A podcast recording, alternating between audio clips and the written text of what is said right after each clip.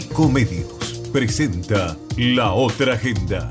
Carlos Clerici, un gran equipo y vos.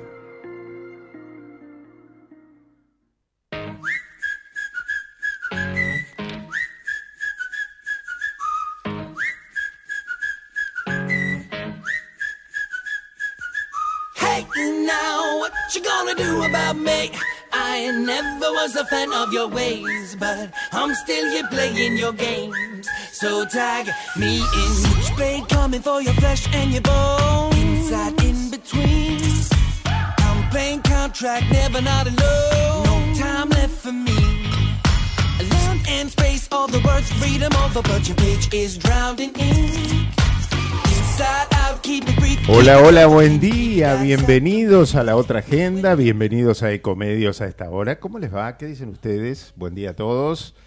Esto es la otra agenda, son dos horas de radio que compartimos en la previa del almuerzo del domingo hasta la una del mediodía. Estamos aquí con ustedes en AM 1220, también en ecomedios.com, en la web con imagen y sonido y también a través de toda la transmisión de redes sociales, el canal de YouTube de Ecomedios, entre otros.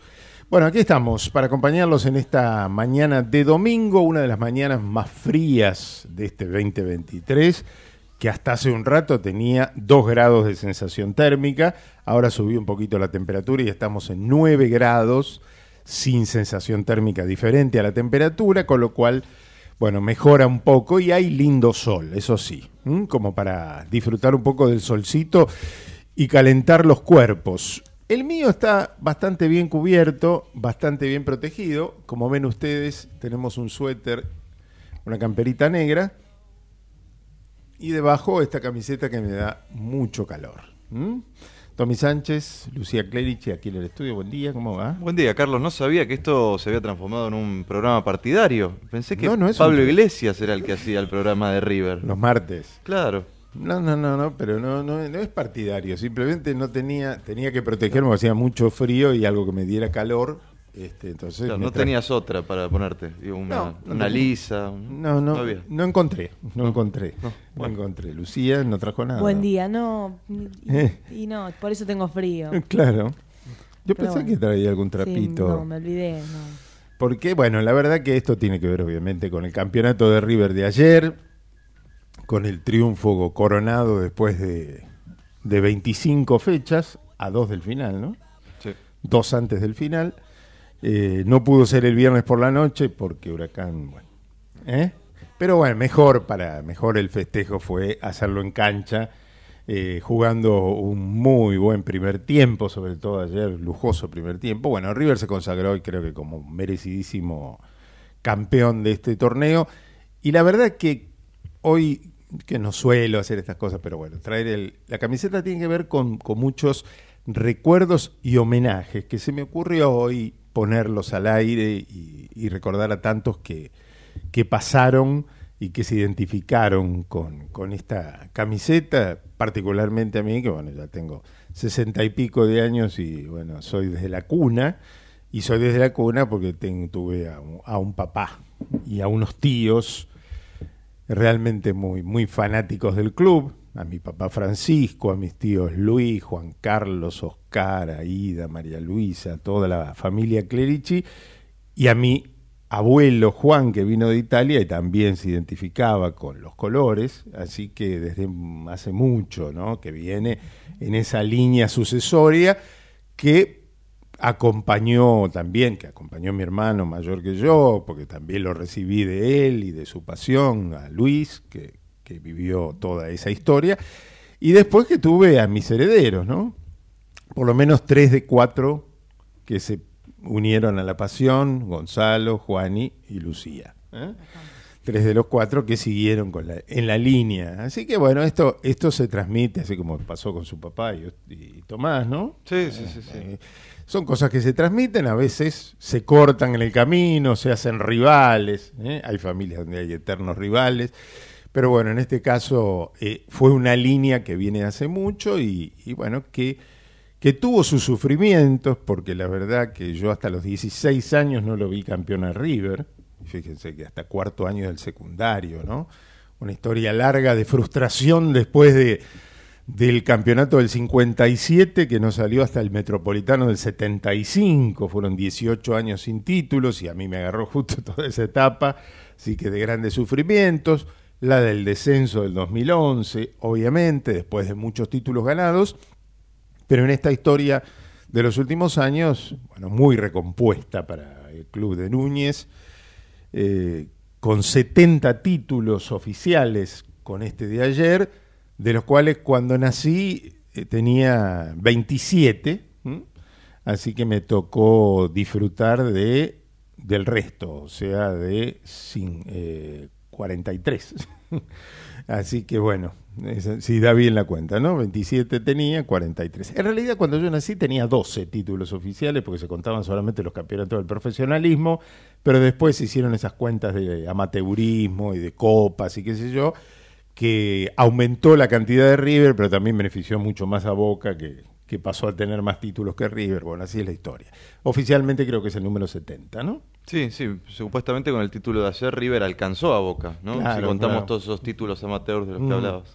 Que River tuvo pocos, tuvo muchos Racing, tuvo Boca, más que River, bueno.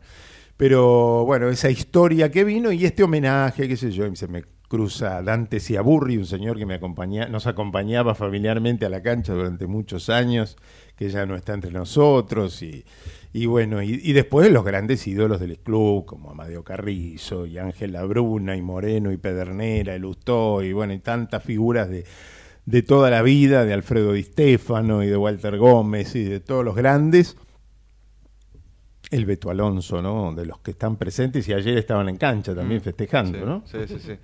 Sí, un, un- festejo muy emotivo para la gente de, de River, para su técnico, que apenas termina el partido se Muy, un emo- llanto. muy emocionado y que también, también eh, recordó justamente lo que significó para, para su vida personal, ¿no? Porque de eso se trató también, el recuerdo de Martín de Michelis y las cosas que dijo, porque se le murió la mamá cuando él tenía 15 años, y después que lo hubiera querido compartir con el papá, que también se le fue antes, y Un tuvo- accidente de tránsito. un accidente de tránsito yendo a, a- a, este, a un festejo familiar, a buscar a una hermana al aeropuerto y bueno, ha perdido muchas cosas y ha cambiado muchas comodidades para festejar de esta manera este título, ¿no? Porque venía de una larga estadía en Europa donde la verdad que a veces seguramente uno no se volvería para, para un desafío en un ambiente más complicado como el nuestro, ¿no? Sí, evidentemente es una persona que está muy identificada con el club, desde chico se formó allí en las divisiones inferiores,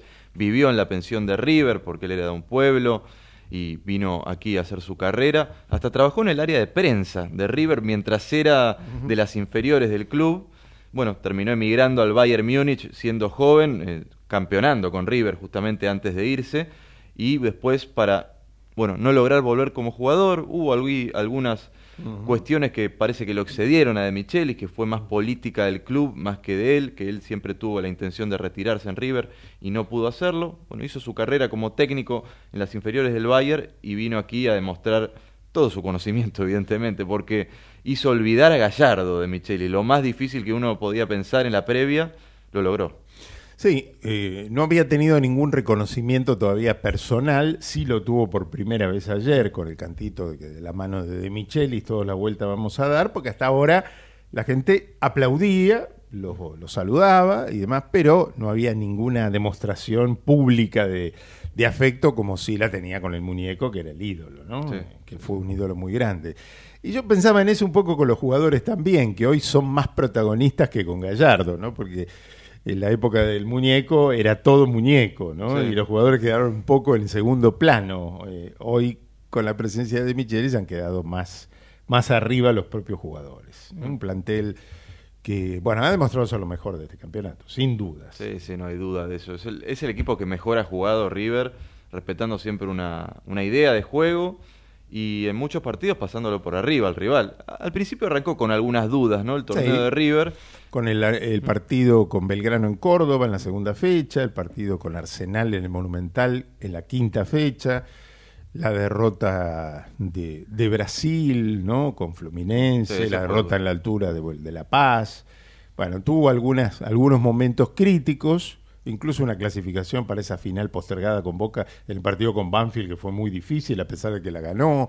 Pero bueno, después también el gran mérito de que después de aquella derrota con Arsenal en el Monumental ganó todos los partidos de local. ¿no? Sí, dicen que el punto de inflexión también fue el partido con Lanús. En la sexta fecha que ganó de visitante y después ya empezó a golear a Godoy Cruz y bueno, de ahí vino una senda muy, muy positiva, que tuvo el triunfo con Boca también en el Monumental. Y después sí, una, un par de caídas, pero circunstanciales, como la de Talleres en Córdoba o la última con Barraca Central, cuando eh, cuidó a algunos jugadores, pero bueno, esas fueron propias de- del devenir de los partidos, pero creo que, bueno, demostró ser eh, indudablemente el mejor del torneo. Bueno, así que el homenaje, eh, ahora después cerraremos, nos volveremos más serios. y Bueno, ¿qué más tenemos? A ver, Jorge Rousseler nos trae la mejor información de economía, el doctor Adrián Rosa nos trae, como siempre, la mejor información de salud, del deporte con Tommy vamos a hablar, vamos a hablar un poco de Roland Garros también, que se está jugando. se está jugando ahora La final, ¿no? La final entre Djokovic y Carlos Alcaraz, hasta donde vi, lo estaba pasando por arriba Djokovic en el primer set, 5 a 0. Eh, el jugador a, a- a derrotar Djokovic, parece inmortal, ¿no? Ayer lo hablábamos con un amigo que, que le gusta mucho el tenis y me decía, me decía uno, ¿sabes qué lo que pasa con la diferencia entre los jugadores de hoy en día, eh, los digo, los jóvenes de hoy en día y los veteranos, estos a los que no le puede ganar nadie, los Nadal, los Federer, los Djokovic, que ellos nacieron de forma más analógica, sin el teléfono en la mano. Entonces, en el tenis, que es un deporte tan de concentración, estos tipos más chicos, ¿no? Se distraen con el teléfono, por ahí después se pasan horas y horas viendo un error que hicieron por el teléfono. En cambio, Djokovic se queda horas y horas practicando el error que tuvo. Y bueno, tal vez sea eso, tal Puede vez sea ser. un tema de concentración, ¿no? Puede ser, pero la verdad que vi la semifinal el otro día con contra Sinner y bueno, un contundente, no perdió ningún saque, un tipo muy concentrado y muy bien atléticamente, ¿no? Sí, Sigue sí. estando impecable físicamente. Parece que no hubiera no hubiera tenido tantos tantos problemas físicos como si los tuvo Nadal, ¿no? Sí, Por ejemplo. Eh, un físico privilegiado también. ¿Tuvimos teatro esta semana? Tuvimos teatro, sí. ¿Qué tuvimos? Estuvimos en el Teatro Astros viendo lo que el río hace. Sí. Y tenemos comentarios. Tenemos comentarios. El Teatro de la Ribera quedó para hoy, ¿no? Finalmente. Queda para hoy, así que bueno, veremos si el domingo hablamos un poco de, de Benito de la Boca. De Benito de la Boca que va a haber esta tarde en el Teatro de la Ribera. Bueno, y Zúcoli, que no la tenemos hoy acá, porque saben ustedes que se fue a Santa Cruz de la Sierra por cuestiones de trabajo, por cuestiones de, de sus capacitaciones en la Universidad UTEPSA de Santa Cruz de la Sierra. Probablemente tengamos algún contacto desde allá. Y hoy tenemos dos cosas más. He prometido, bueno, charlar sobre el conurbano salvaje, vaya si es distrito clave para la elección nacional, el conurbano, donde se concentra gran parte de la población argentina. Así que un especialista en este tema nos va a estar hablando un poco de qué trata este libro y, cómo define el conurbano, todo lo que sucede, ¿no?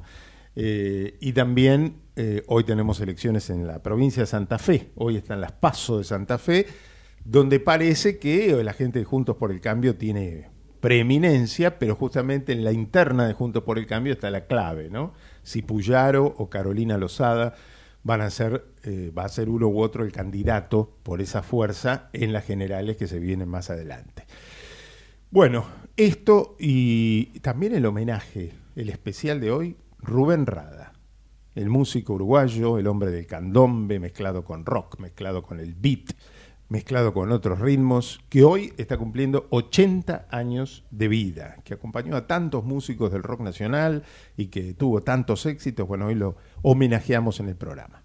Así que vamos, vamos ya al desarrollo de todo esto hasta la una del mediodía. ¿Estás por viajar? No importa dónde vayas. Disfruta desde que llegás al aeropuerto. Aeropuertos Argentina 2000 te espera con distintas opciones para darte un gustito. Wi-Fi libre y gratuito, opciones de estacionamiento y mucho más. Aeropuertos Argentina 2000.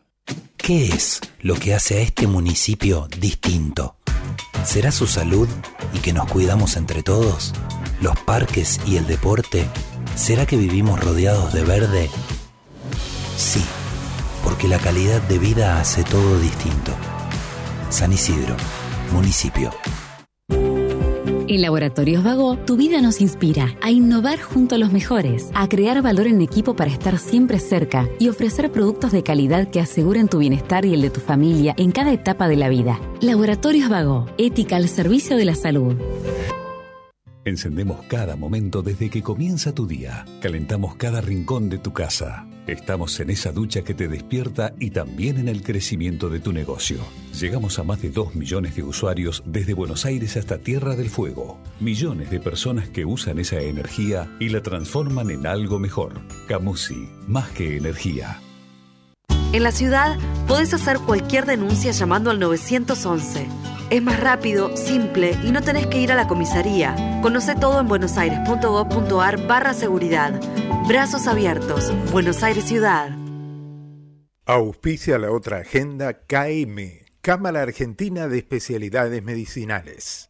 En Edesur creemos en la energía de complementarse. Por eso este invierno, unamos esfuerzos. Nosotros seguimos invirtiendo en la red. Y vos podés ahorrar siguiendo estos simples pasos. Usa el aire acondicionado en no más de 20 grados. Aísla puertas y ventanas. Y abrigate adentro de tu casa. Recibí la factura en tu mail y controla tu consumo eléctrico. Entra a edesur.com.ar y seguinos en Facebook y Twitter para conocer más.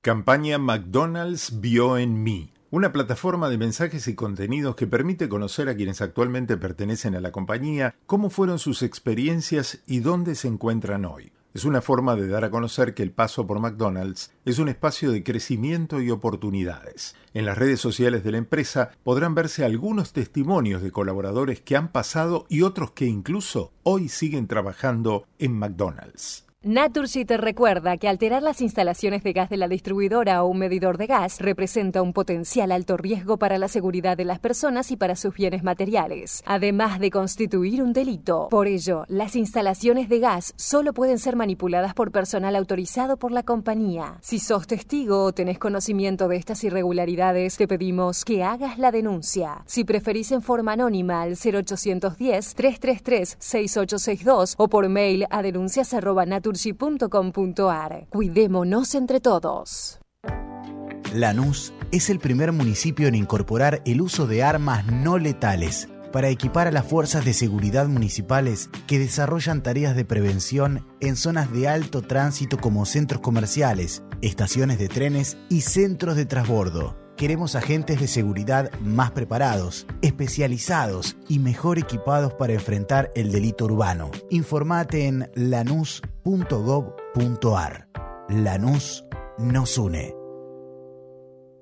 Somos Merck, una compañía vibrante de ciencia y tecnología. Presentes en Argentina hace 93 años, brindamos soluciones que ayudan a crear, mejorar y prolongar la vida de las personas. Somos mentes curiosas dedicadas al progreso humano.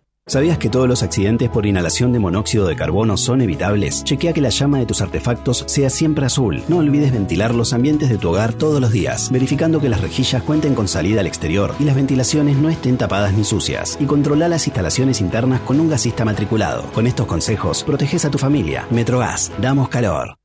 Somos PAE, líder global de energía. Ofrecemos productos y servicios a la industria y estaciones de servicio. Nuestra producción de petróleo y gas abastece al mercado local y al de exportación. Producimos combustibles de máxima calidad en la refinería más moderna de Sudamérica. Invertimos, innovamos, crecemos. Somos PAE, energía para la industria. En OMIN cumplimos 55 años en los que siempre fuimos renovando nuestros servicios, porque para cuidar tu salud no podemos quedarnos en el tiempo. OMINT, experiencia para lo que sigue. Superintendencia de Servicios de Salud, órgano de control de las empresas de medicina prepaga www.sssalud.gov.ar 0800 227 Registro Nacional de Entidades de Medicina Prepaga número 1336. Hola, Facu. se hizo bosta el celular. Ahora sí, con esta funda no, no me va a pasar nada.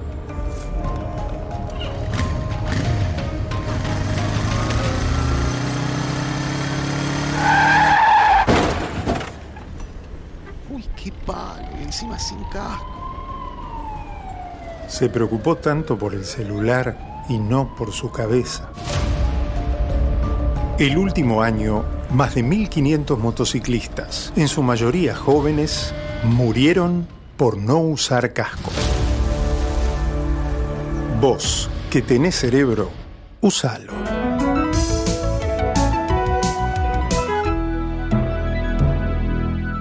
Luchemos por la vida. WART, Unión de Aseguradoras de Riesgos del Trabajo.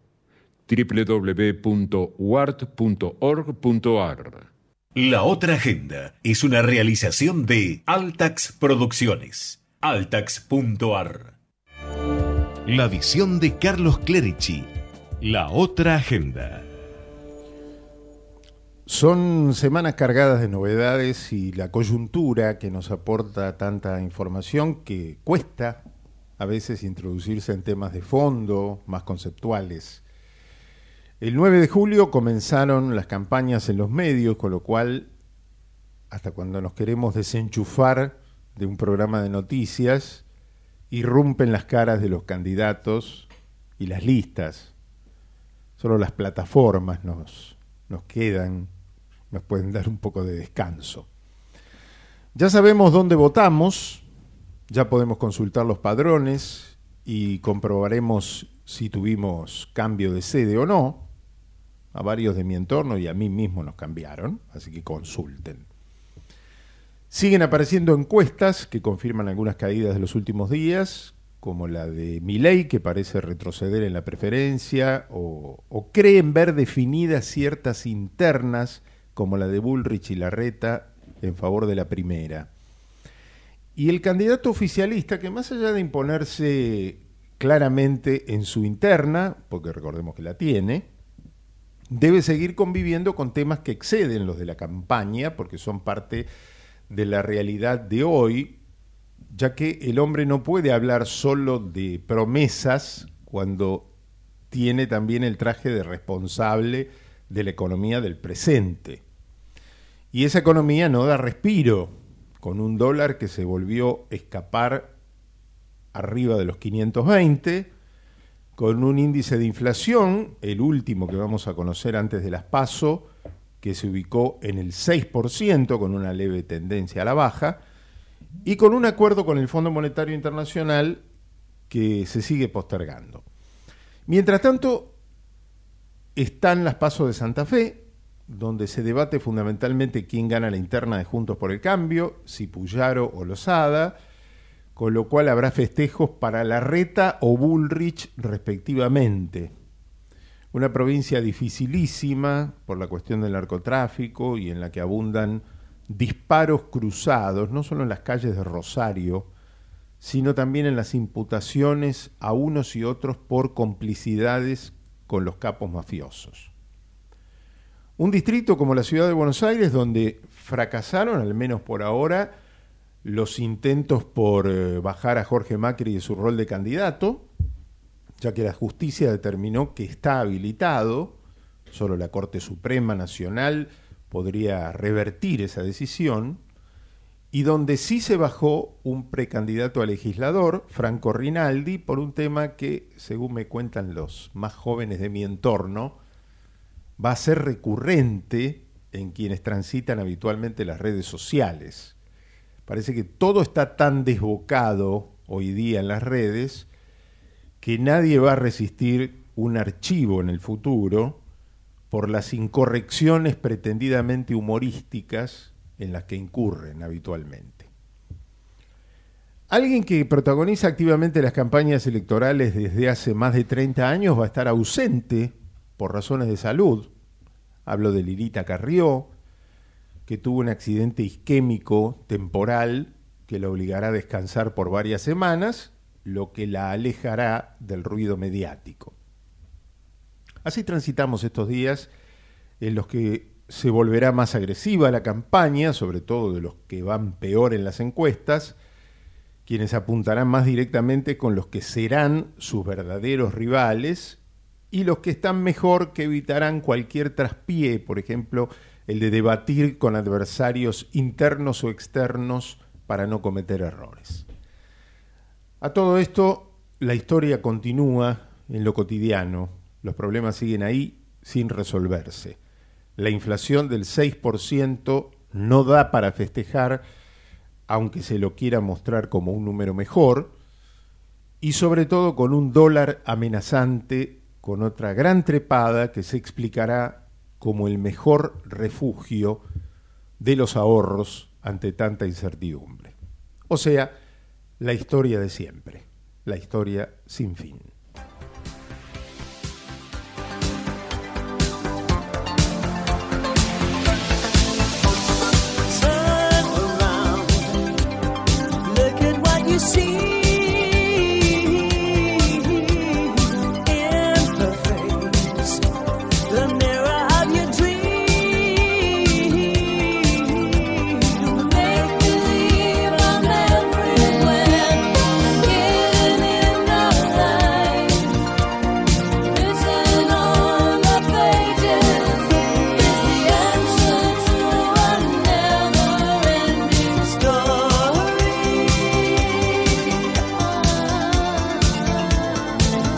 Neverending Story decía la canción, ¿no? La película La historia sin fin y su canción principal. Bueno, esta historia sin fin que, que se repite entre nosotros en nuestro país. Bueno, nos vamos a ir al encuentro de nuestro querido amigo el doctor Adrián Rosa con los temas de salud que nos trae en esta mañana de domingo. Como siempre, muy buena información. Hola Adrián, te escuchamos. Buenos días. Muy buenos días, Carlos, a todo el equipo técnico y periodístico de Comedios. Es un placer empezar el domingo junto a los oyentes de otra agenda para hablar de salud y contar las últimas novedades. En este caso, quiero tratar dos temas de actualidad. El primero es la preocupación que están teniendo parte de la población, según lo que se difunde en los medios de comunicación, por los casos de estreptococo, de faringitis, que claro, eh, se informó también de que hubo personas que han fallecido. Les quiero contar que en este caso la causa es una bacteria, el estreptococo, no va a generar lo mismo que en la pandemia del 2020 del COVID, porque esto es una bacteria, tiene tratamiento con antibióticos, por lo cual es importante llegar al diagnóstico temprano. Es cierto que en el mundo se originan 500.000 muertes debido a la infección por estreptococo. Y también hay que decir que en el invierno europeo hubo un aumento de casos. Pero claro, es fundamental saber que los síntomas pueden ser dolor de garganta, náuseas, vómitos y diarrea, fiebre elevada y manchas en la piel que pueden ser rugosas como si fuera una lija. Es fundamental que ante un cuadro que puede producir amigdalitis, faringitis, celulitis, escarlatina o impétigo, consultar en la guardia, en el hospital, en el centro de salud más cercano. Porque en muchos casos se hace un hisopado de fauces y a partir de ahí, si da positivo para estreptococo, se indica el tratamiento antibiótico. A las 24 horas se negativiza y ya no contagia y se corta el riesgo de que se disemine. ¿Por qué? Porque si no es tratada, eh, en este caso, la bacteria sigue progresando, llega a la sangre generando lo que llamamos una sepsis y a partir de ahí puede llegar al cerebro, al corazón, a los riñones o a otros órganos y descompensar a la persona. Hay que estar muy alerta a las personas más susceptibles, bebés, personas mayores o inmunosuprimidos o que están con algún tratamiento específico. Hay que tener en cuenta que el bebé, como no habla, va a llorar, no va a tomar la teta, va a estar irritable y no va a dormir. Por supuesto, en estos casos siempre consultar en la guardia de neonatología o de pediatría. Y debemos conocer que la evolución con el diagnóstico y el tratamiento adecuado es la curación.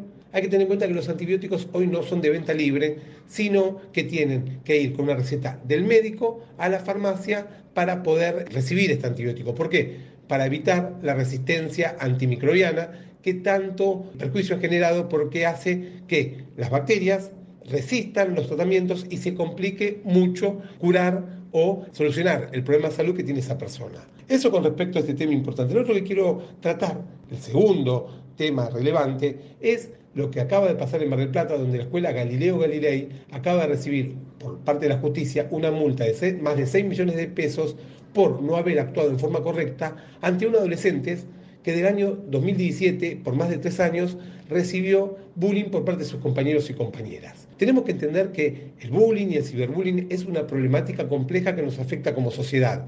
Y esto no se arregla con una multa económica, porque esa joven estuvo mal porque tuvo unos cuadros de epilepsia y tuvo que ser internada por un pico de estrés Porque claro, no toleraba el ataque, la humillación, el desprestigio, la sacaban de los grupos de WhatsApp, no la incluían. Y acá, digo, la escuela tiene un rol fundamental para detectar esto y actuar.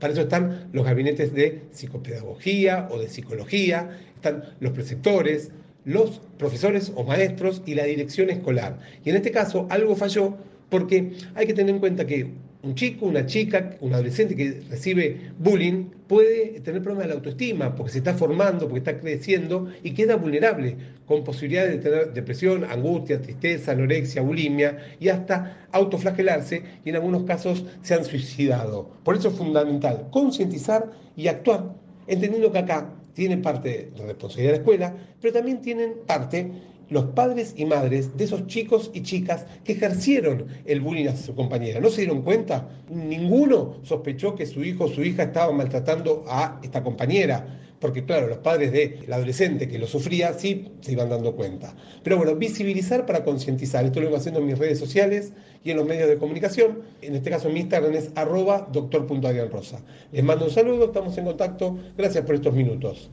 Gracias, doctor Adrián Rosa, como siempre. Muchísimas gracias por la información de, salud. El estreptococo, bueno, los temas de bullying fueron sus temas de hoy.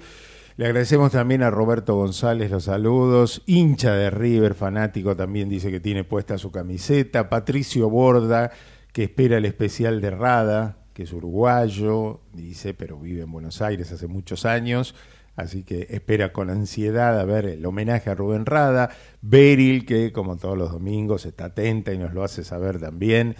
Allí escuchándonos en casa, Fabio Ferreira, que nos manda un saludo, a Beto Salcedo, que es de Santa Fe, que está viéndonos a través de la web, dice desde Santa Fe, acaba de votar en, en las elecciones santafesinas, bueno, así que les mandamos un saludo a los primeros que se suman esta mañana a los saludos al programa. Nos vamos a la primera pausa, ya volvemos. Ecomedios.com AM1220. Estamos con vos. Estamos en vos.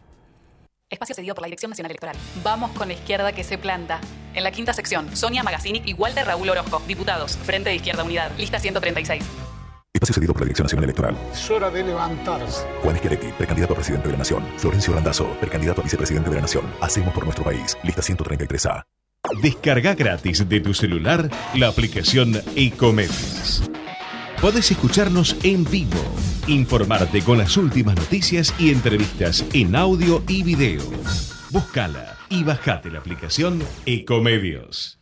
Espacio cedido por la Dirección Nacional Electoral. Imaginemos una Argentina distinta, un país donde los honestos salgan ganando. Esa Argentina distinta es imposible con los mismos de siempre. Pongamos un punto y aparte. Milley Villarruel, precandidatos a presidente y vice de la Nación. La libertad avanza. Lista 135A. Espacio seguido por la Dirección Nacional Electoral. Hola, soy Diego Santilli. La provincia necesita manos que laburen en serio para salir adelante. Porque con todas las manos de los que queremos lo mismo, somos mucho más fuertes. Y no hay papa caliente que entre todos no podamos agarrar. Diego Santilli, precandidato a gobernador por la provincia de Buenos Aires. Lista 132.5. Juntos por el cambio. Podés vernos en vivo en ecomedios.com. Ecomedios.com. Contenidos audiovisuales. Conectate con nosotros. Contestador 5 254 2353. Antes del almuerzo del domingo, consulta la otra agenda.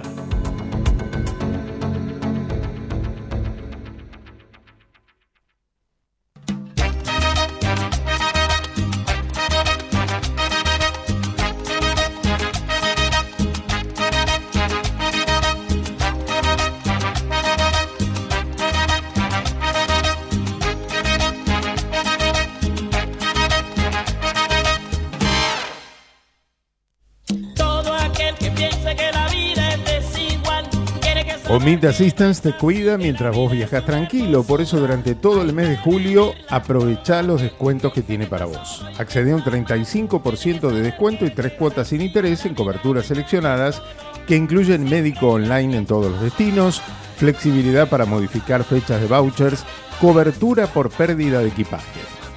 Para más información, ingresa a la web o a las redes sociales de Omid Assistance.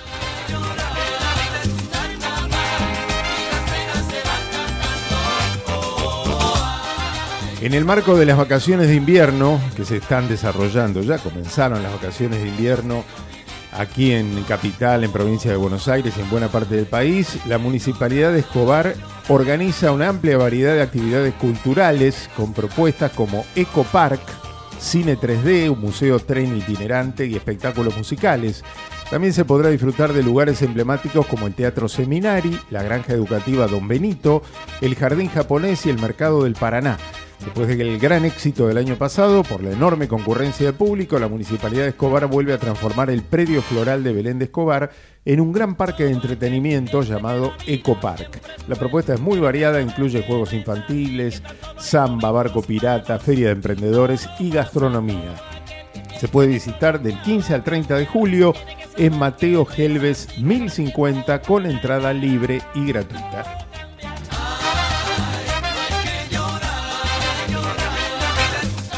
El eh, jefe de gabinete del municipio de Lanús, Diego Kravets, supervisó las tareas de desobstrucción, limpieza de conductos, sumideros y cámaras de desagüe que se realizan en las distintas localidades de Lanús. Si bien estos trabajos se refuerzan en días de lluvia, son tareas que se llevan adelante todos los días en el distrito, dijo Kravets, quien estuvo acompañado por el secretario de Espacios y Servicios Públicos, Gastón Cochello. El municipio de Esteban Echeverría se prepara para festejar las vacaciones de invierno también, con actividades para toda la familia, desde hoy y hasta el viernes 28 de julio. Las vecinas y los vecinos pueden disfrutar de música, cine, payasos, shows de títeres y de magia. Quienes quieran participar de estos espectáculos gratuitos pueden acercarse al Centro Cultural El Galpón de la Estación en Máximo Paz 146, Monte Grande. Por ejemplo, hoy a las 16 con el concierto infantil del ensamble musical municipal.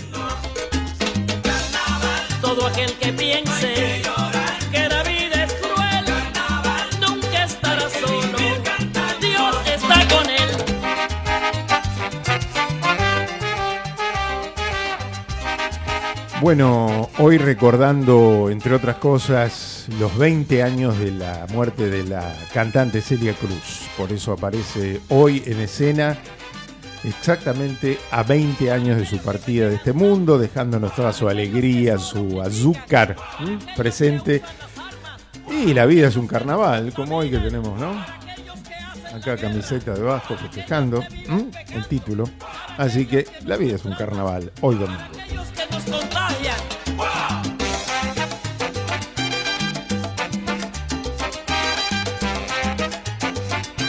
Hoy es el día de Nuestra Señora del Carmen, generala del ejército argentino, patrona del ejército de los Andes. ¿eh? Este día 16 de julio, también aniversario de la coronación de la Virgen de Itatí, fiesta en la provincia de Corrientes. En un día como hoy, siguiendo con lo religioso, en 1849, en Vich, Cataluña, Antonio María Claret fundaba la Congregación Religiosa Católica de los Misioneros Hijos del Inmaculado Corazón de María, popularmente conocida como los Claretianos. Eh, hoy, en 1969, un hecho que conmovió al mundo, en Cabo Cañaveral, en el marco del programa Apolo, despegaba la misión Apolo 11 la tercera misión que llevaba seres humanos a la Luna y la primera que los hizo aterrizar. ¿Mm? Hoy partía, 16 de julio, el 20 de julio, cuatro días después, era el día en que Neil Armstrong pisaba el, el suelo lunar. ¿Mm? Así que, bueno, hoy recordamos la partida de la misión Apolo 11. Eh, cumpleañeros de este 16 de julio, bueno, tenemos también unos cuantos. Cecilia Roseto cumple la actriz y cantante argentina de tango, 75.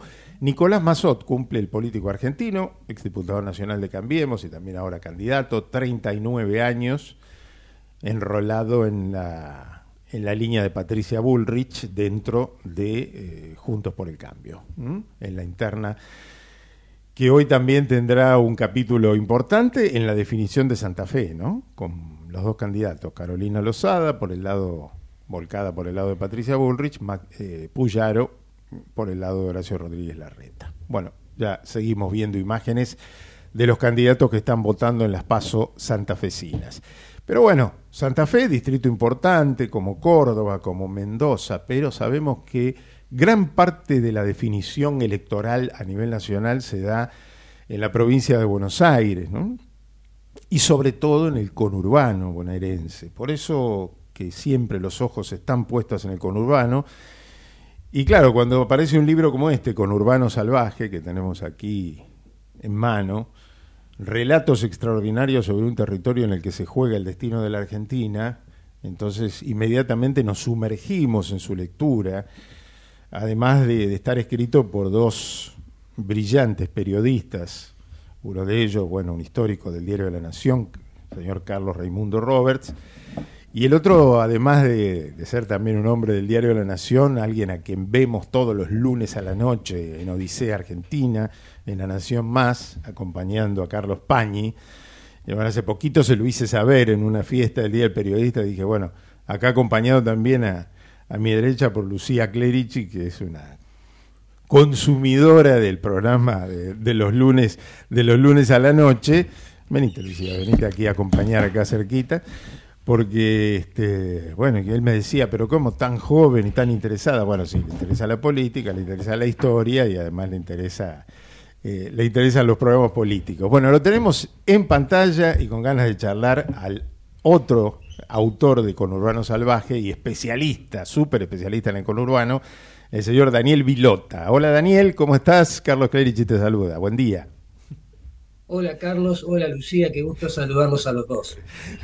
bueno, aquí estamos, eh, este, con, bueno, siempre viéndote y siempre disfrutando de, de, la, de tan buena información que tenés sobre, sobre el conurbano, claro, porque sos, sos un hombre del conurbano, naciste, criado y seguís viviendo ahí, ¿no?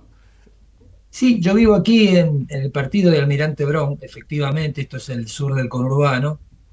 Este, bueno, sí, eso me ayudó mucho a entender al sistema político, de que como todo joven inquieto en la recuperación de la democracia, eh, se sumó virtualmente toda mi generación a partir de lo que ocurrió, como cualquiera podrá recordar, con la guerra de la Malvinas.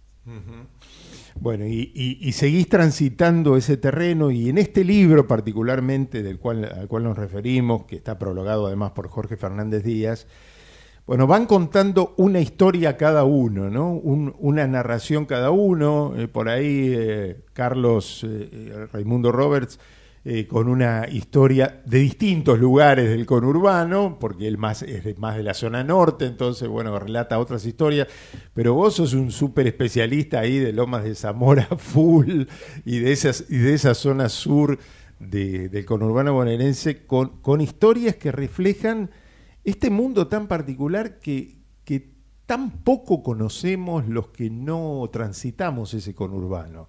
Yo soy nacido y criado en la ciudad de Buenos Aires y debo reconocer que tengo mis, mis limitaciones y mis temores cuando cruzo la General Paz, ¿no? Este, porque bueno, no estoy acostumbrado y sé que es un mundo muy diferente a que vivimos por ahí todos los días en las zonas más urbanas de la capital, ¿no?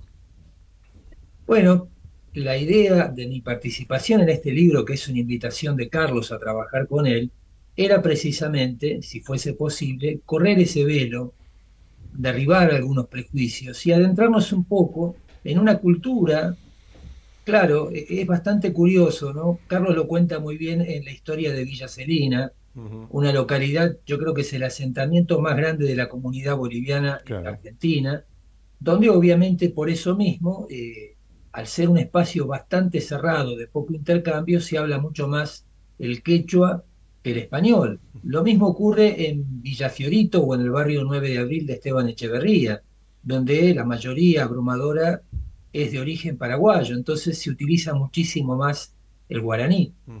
eh, eso le da, por un lado, una característica étnica, como dije, de grupo cerrado, pero por otra parte, parte le aporta al argentino una enorme diversidad cultural.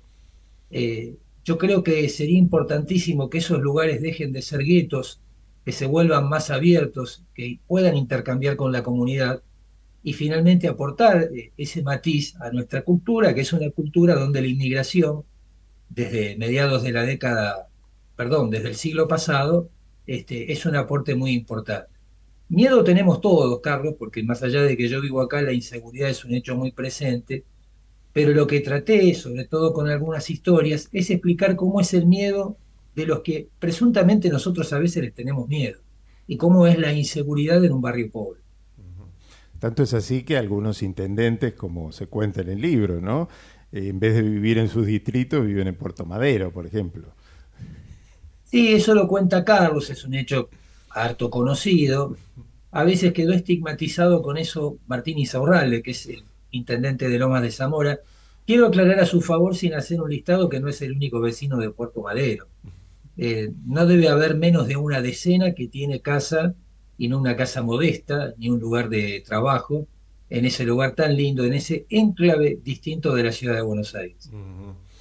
Bueno, realmente también es muy importante las historias como las desmenuzás y con qué rigor, con qué nivel de profundidad, sobre todo las que contás vos, ya digo, del Distrito Sur y allí los distintos lugares que vos decías guetos.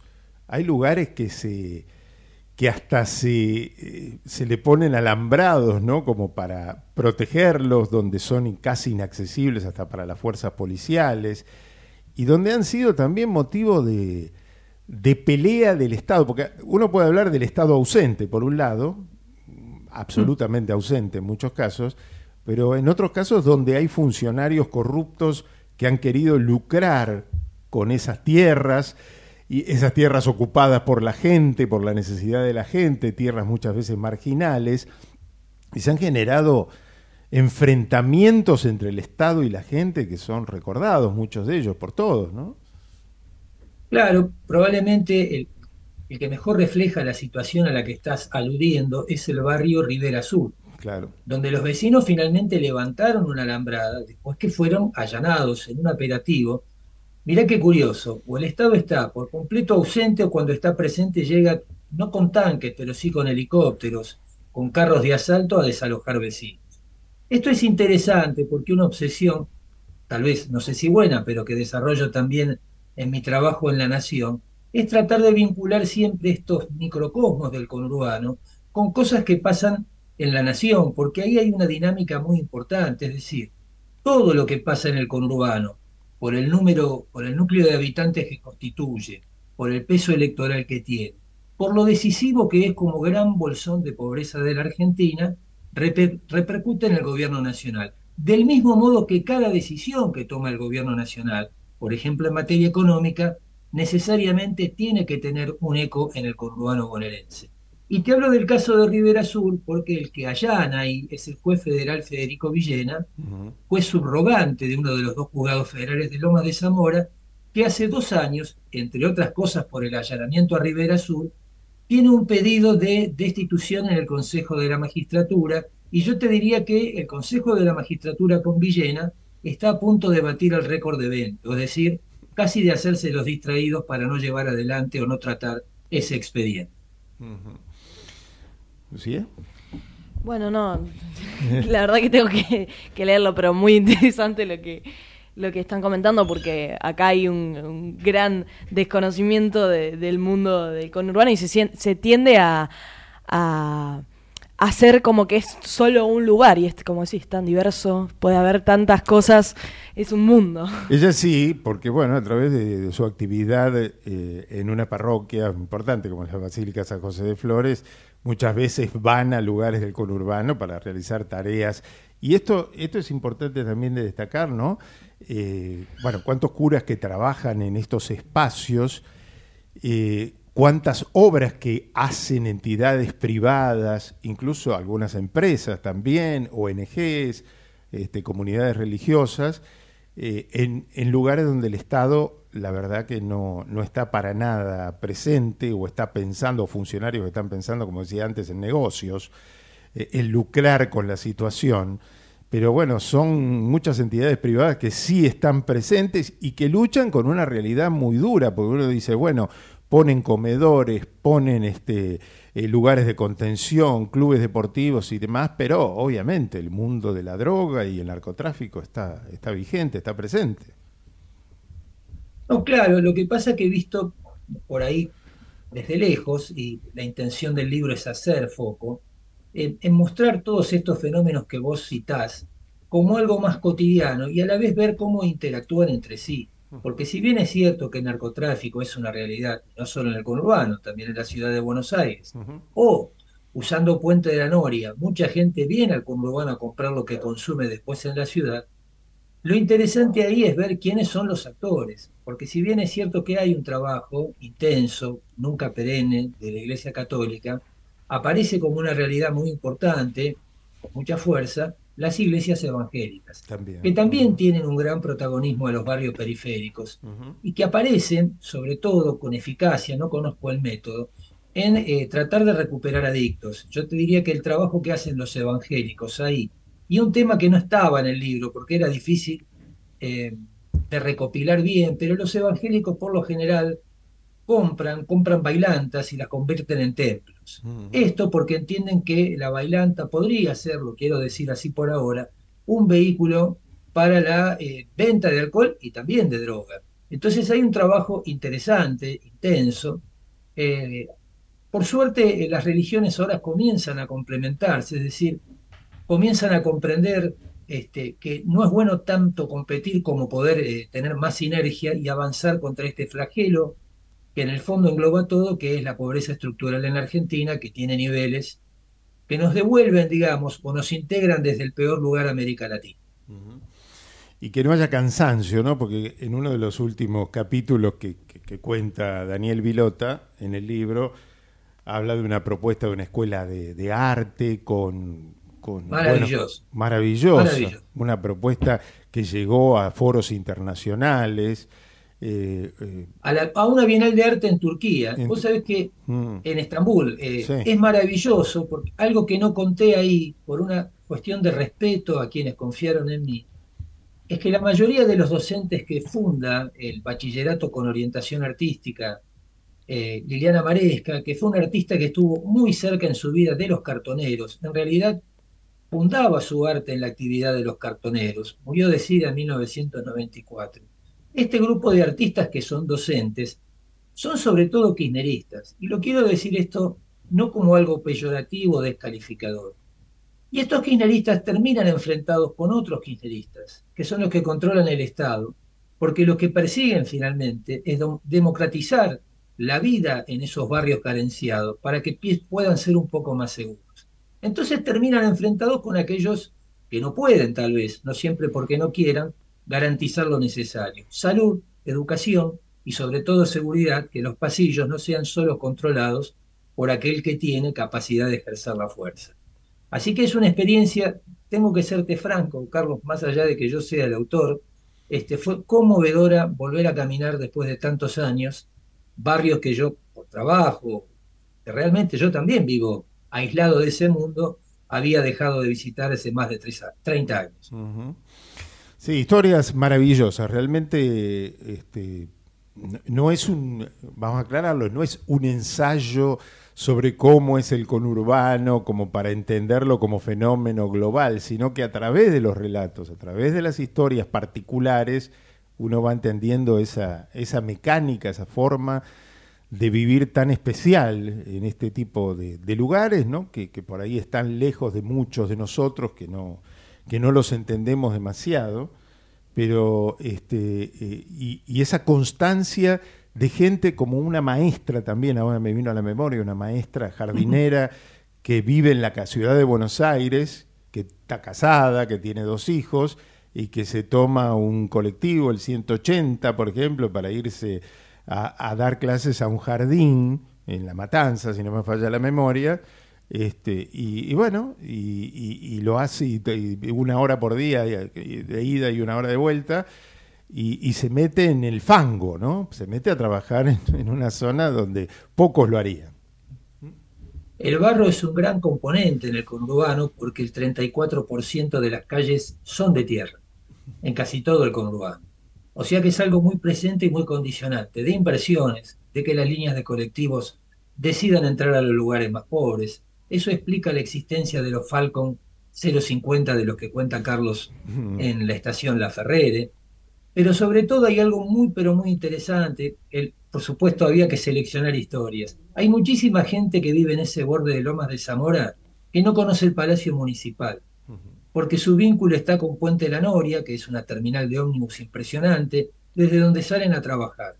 Muchas de estas comunidades extranjeras prestan servicios y servicios invalorables como enfermeros en el Arquerich, eh, en la maternidad Sardá, quiero decir, en todo lo que está al borde de la ciudad y les queda mal.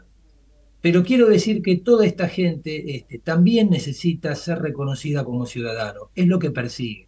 Es cierto que muchos arrancaron ahí ocupando tierras, tierras libres. Es cierto también que pagan tasas e impuestos y servicios por esas tierras. Y lo que esperan, si los dejan, es pagar por la tierra también. Esto es muy importante decirlo.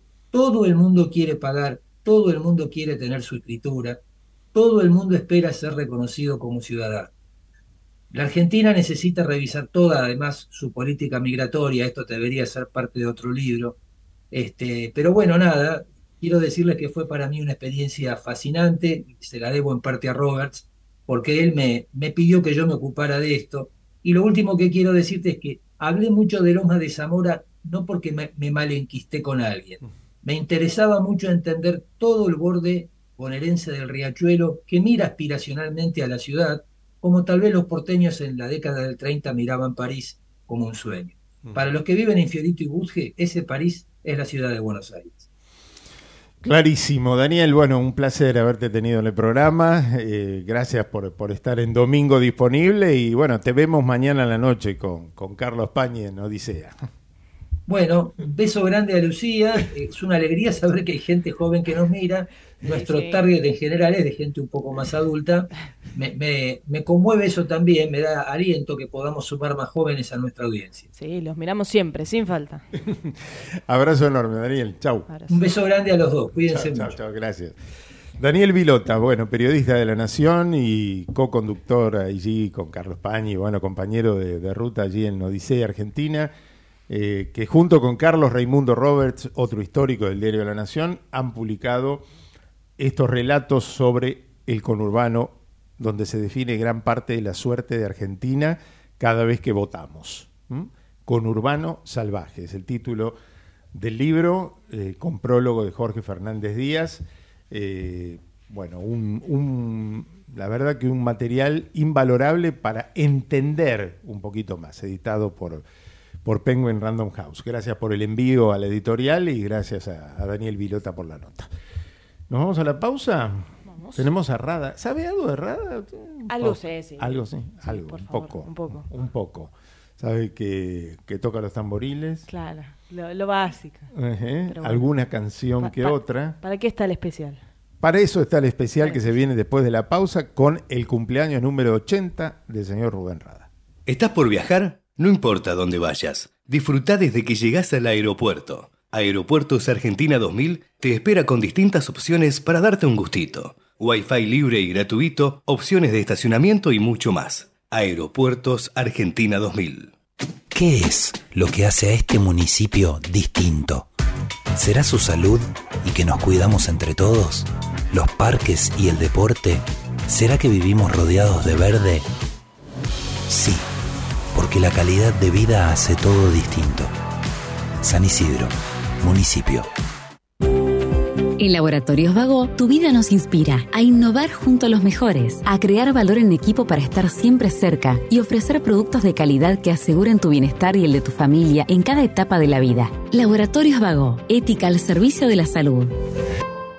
Encendemos cada momento desde que comienza tu día. Calentamos cada rincón de tu casa. Estamos en esa ducha que te despierta y también en el crecimiento de tu negocio. Llegamos a más de 2 millones de usuarios desde Buenos Aires hasta Tierra del Fuego. Millones de personas que usan esa energía y la transforman en algo mejor. Camusi, más que energía. En la ciudad podés hacer cualquier denuncia llamando al 911. Es más rápido, simple y no tenés que ir a la comisaría. Conoce todo en buenosaires.gov.ar barra seguridad. Brazos abiertos. Buenos Aires Ciudad. Auspicia la otra agenda KM, Cámara Argentina de Especialidades Medicinales. En Edesur creemos en la energía de complementarse. Por eso este invierno, unamos esfuerzos. Nosotros seguimos invirtiendo en la red y vos podés ahorrar siguiendo estos simples pasos. Usa el aire acondicionado en no más de 20 grados. Aísla puertas y ventanas y abrigate adentro de tu casa. Recibí la factura en tu mail y controla tu consumo eléctrico. Entra a edesur.com.ar y seguinos en Facebook y Twitter para conocer más. Campaña McDonald's vio en mí. Una plataforma de mensajes y contenidos que permite conocer a quienes actualmente pertenecen a la compañía, cómo fueron sus experiencias y dónde se encuentran hoy. Es una forma de dar a conocer que el paso por McDonald's es un espacio de crecimiento y oportunidades. En las redes sociales de la empresa podrán verse algunos testimonios de colaboradores que han pasado y otros que incluso hoy siguen trabajando en McDonald's. Naturgy te recuerda que alterar las instalaciones de gas de la distribuidora o un medidor de gas representa un potencial alto riesgo para la seguridad de las personas y para sus bienes materiales, además de constituir un delito. Por ello, las instalaciones de gas solo pueden ser manipuladas por personal autorizado por la compañía. Si sos testigo o tenés conocimiento de estas irregularidades, te pedimos que hagas la denuncia. Si preferís en forma anónima al 0810-333-6862 o por mail a denuncias.naturgy.com Cuidémonos entre todos. En Lanús, nuestros vecinos cuentan con el nuevo programa de telemedicina pediátrica para chicos de hasta 16 años. Si sos vecino de Lanús, solo tenés que empadronarte, registrate en la app y acceder a tu consulta médica. Así de fácil. Informate en lanús.gov.ar barra telemedicina. Lanús nos une. Somos Merck, una compañía vibrante de ciencia y tecnología. Presentes en Argentina hace 93 años, brindamos soluciones que ayudan a crear, mejorar y prolongar la vida de las personas. Somos mentes curiosas dedicadas al progreso humano. ¿Sabías que todos los accidentes por inhalación de monóxido de carbono son evitables? Chequea que la llama de tus artefactos sea siempre azul. No olvides ventilar los ambientes de tu hogar todos los días, verificando que las rejillas cuenten con salida al exterior y las ventilaciones no estén tapadas ni sucias. Y controla las instalaciones internas con un gasista matriculado. Con estos consejos, proteges a tu familia. Metrogas, damos calor. Somos PAE, líder global de energía. Ofrecemos productos y servicios a la industria y estaciones de servicio. Nuestra producción de petróleo y gas abastece al mercado local y al de exportación. Producimos combustibles de máxima calidad en la refinería más moderna de Sudamérica. Invertimos, innovamos, crecemos. Somos PAE, energía para la industria. En OMIN cumplimos 55 años en los que siempre fuimos renovando nuestros servicios, porque para cuidar tu salud no podemos quedarnos en el tiempo. OMINT, experiencia para lo que sigue. Superintendencia de Servicios de Salud, órgano de control de las empresas de medicina prepaga www.sssalud.gov.ar 0800 227 2583 Registro Nacional de Entidades de Medicina Prepaga número 1336. Hola, Facu. Uf, no, se hizo bosta el celular. Ahora sí, con esta funda no, no me va a pasar nada.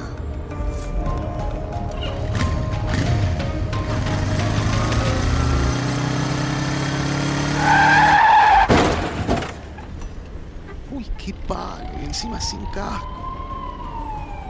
Se preocupó tanto por el celular y no por su cabeza.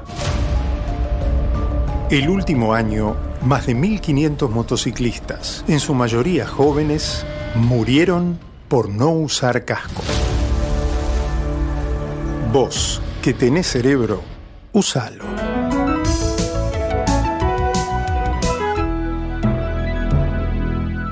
Luchemos por la vida. UART, Unión de Aseguradoras de Riesgos del Trabajo. www.uart.org.ar La otra agenda es una realización de Altax Producciones. Altax.ar Desde Buenos Aires, transmite LRI 224, AM 1220, Ecomedios. Espacio cedido por la Dirección Nacional Electoral. Vota Manuela Castañeira, presidenta. Lucas Ruiz, vice. Lista 13. Izquierda anticapitalista. Movimiento al socialismo. Espacio cedido por la Dirección Nacional Electoral. Vamos por un salario mínimo de 500 mil pesos. Soy Manuela Castañeira y es hora de renovar a la izquierda. Vota Luis Di Bartolo, senador nacional por Buenos Aires. Lista 276. Izquierda anticapitalista. Movimiento Avanzada Socialista. Espacio cedido por la Dirección Nacional Electoral. Las rejas para los delincuentes. Vas a vivir en libertad. Ni un narco más. Santiago Cuño, precandidato presidente. Partido Movimiento Izquierda Juventud Dignidad. Lista 90. B. Confederal. Espacio cedido por la Dirección Nacional Electoral. Massa nos empobreció. Jesús Presidente. Humberto Tumini, Senador Nacional Buenos Aires. Lista 41. Azul y rojo. Libres del Sur. Podés vernos en vivo en ecomedios.com. Ecomedios.com. Contenidos audiovisuales. Conectate con nosotros. Contestador 5 254 2353. Es domingo. Vos descansás. Nosotros te hacemos buena compañía. La otra agenda.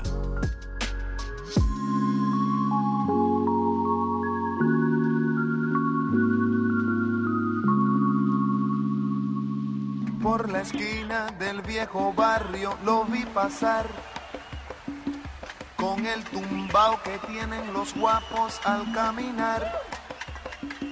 Las manos siempre en los bolsillos de su gabán. En la clínica Santa Isabel, Basterrica y del Sol y en los centros médicos Santa Rita y Basterrica se estima que más de 730 pacientes faltan por día a sus consultas médicas sin previo aviso. Eso significa que hay un profesional esperando sin la posibilidad de atender a otro paciente.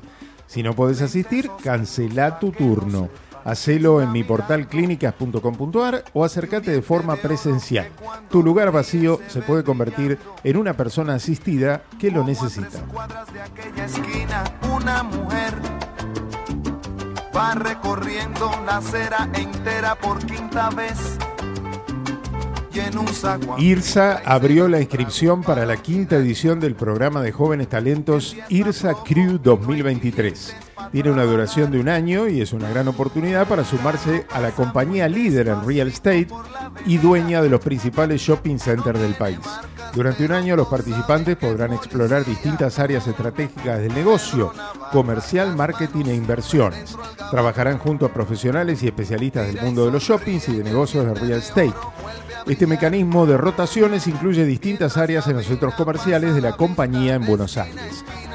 El programa está dirigido a jóvenes con perfil comercial, con interés en marketing y negocios, que tengan al menos un año de experiencia laboral y sean recientemente graduados o próximos a recibirse de carreras afines.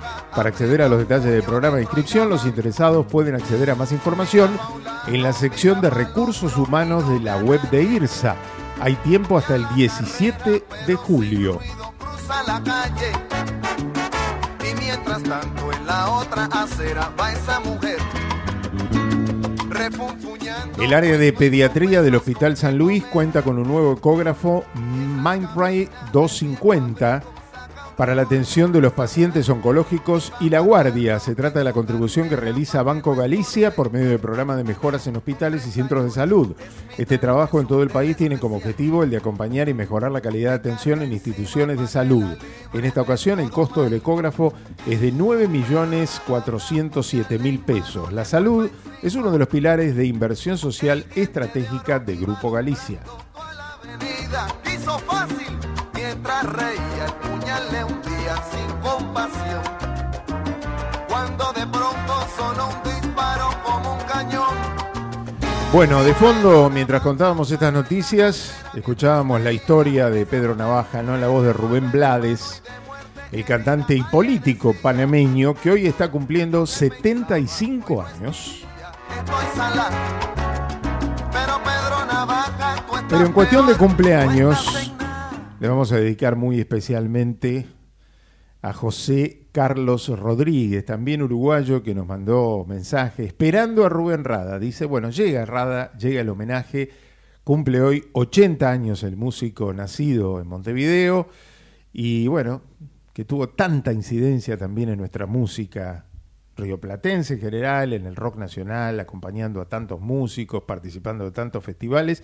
Por eso hoy tiene su espacio, su especial aquí en la otra agenda.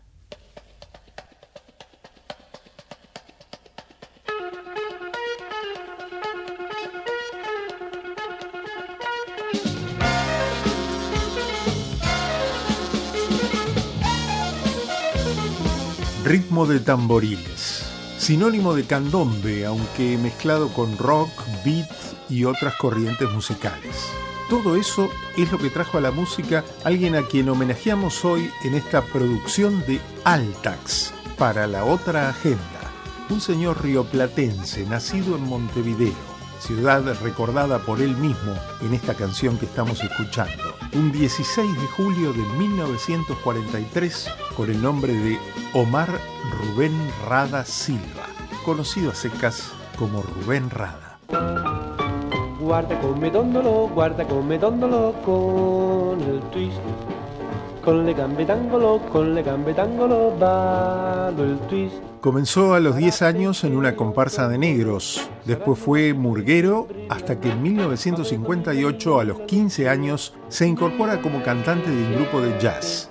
The Hot Blowers. Allí se empezó a hacer muy popular, no solo por su voz, sino también por su faceta humorística, algo que lo caracterizó en toda su carrera. Muy lejos te vas, no te de alcanzar.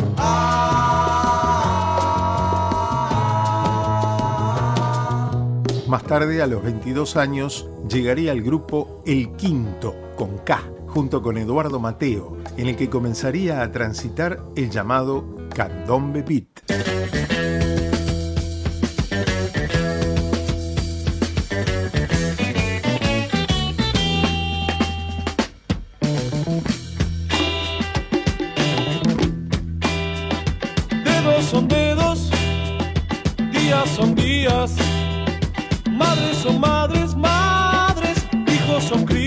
Integraría las agrupaciones Totem y Opa, con la que grabó Candombe Fusión en Estados Unidos, hasta que llegaría a su primer disco solista en el 69, que llevaba por título Rada, pero que se conoció también por su tema principal, Las Manzanas.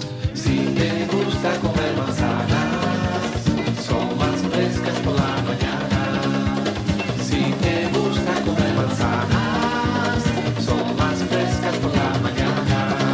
Pasaría la década del 70 con un par de discos con poca trascendencia, hasta que en 1980 formaría La Banda, con grandes músicos, entre ellos Jorge Navarro y Bernardo Baraj.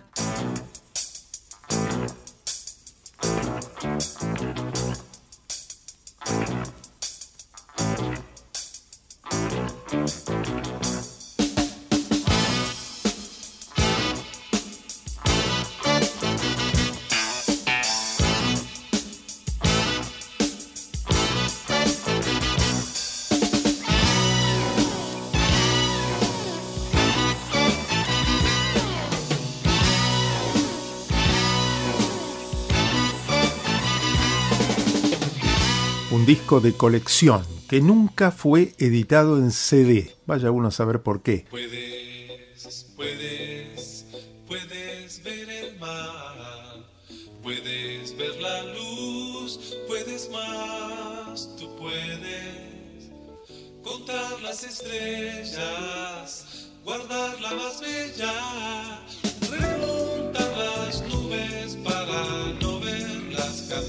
Con temas como Malísimo o Este que llega.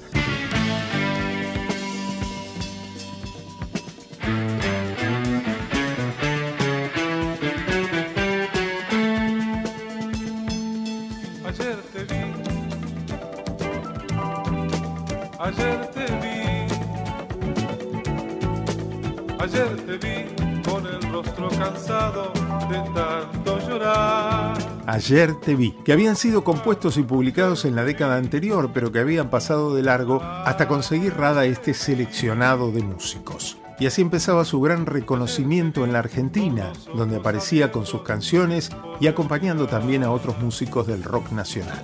En el Barrock del 82, Eh, voy a tocar un tema y les voy a, eh, por favor, les voy a pedir si ustedes pueden este, cantar conmigo este tema, que es, es un tema que hice yo que es impresionante, viejo, lo hice yo el tema. impresionante. Vení, pará. Dame tono. Seguime el piano, el piano, escucho el piano. Ahí está. Dice, siempre en los conciertos pasan cosas raras, Tengo mucho miedo que venga la mana. Toca che negro rada, toca grita la hinchada, toca y canta tranquilo, deja no pasa nada. Toca che negro rada, toca grita la hinchada. Blumana, ese hit que lo identificó plenamente como el negro rada. Mamá. Ah. Siempre en los conciertos pasan cosas raras. Tengo mucho miedo que venga la mana. Toca che negro rada. Vendrían años muy prolíficos de su música y de su presencia, tanto en conciertos como en la televisión. Cuando comenzó el nuevo siglo, apareció ¿Quién va a cantar?, que aportó varios nuevos hits.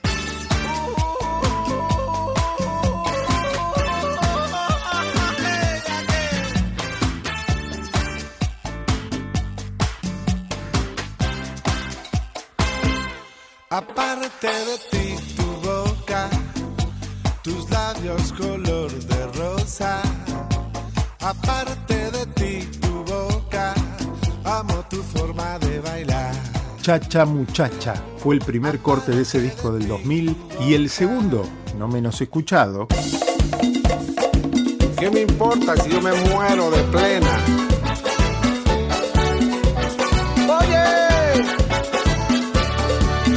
Cuando yo me muera no quiero llanto ni pena, prefiero que se me vele bailando una rica plena.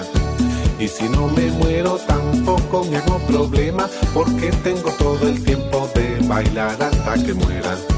No quiero a la gente todita de negro, prefiero de rojo vestir a mis suegros y quiero en la tumba pollito y arroz, patitas de cabra con todo y melón.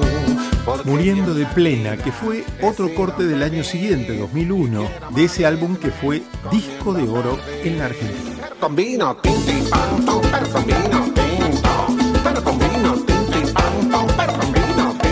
En 2009 hizo un disco homenaje a los grandes autores de la música de estas tierras.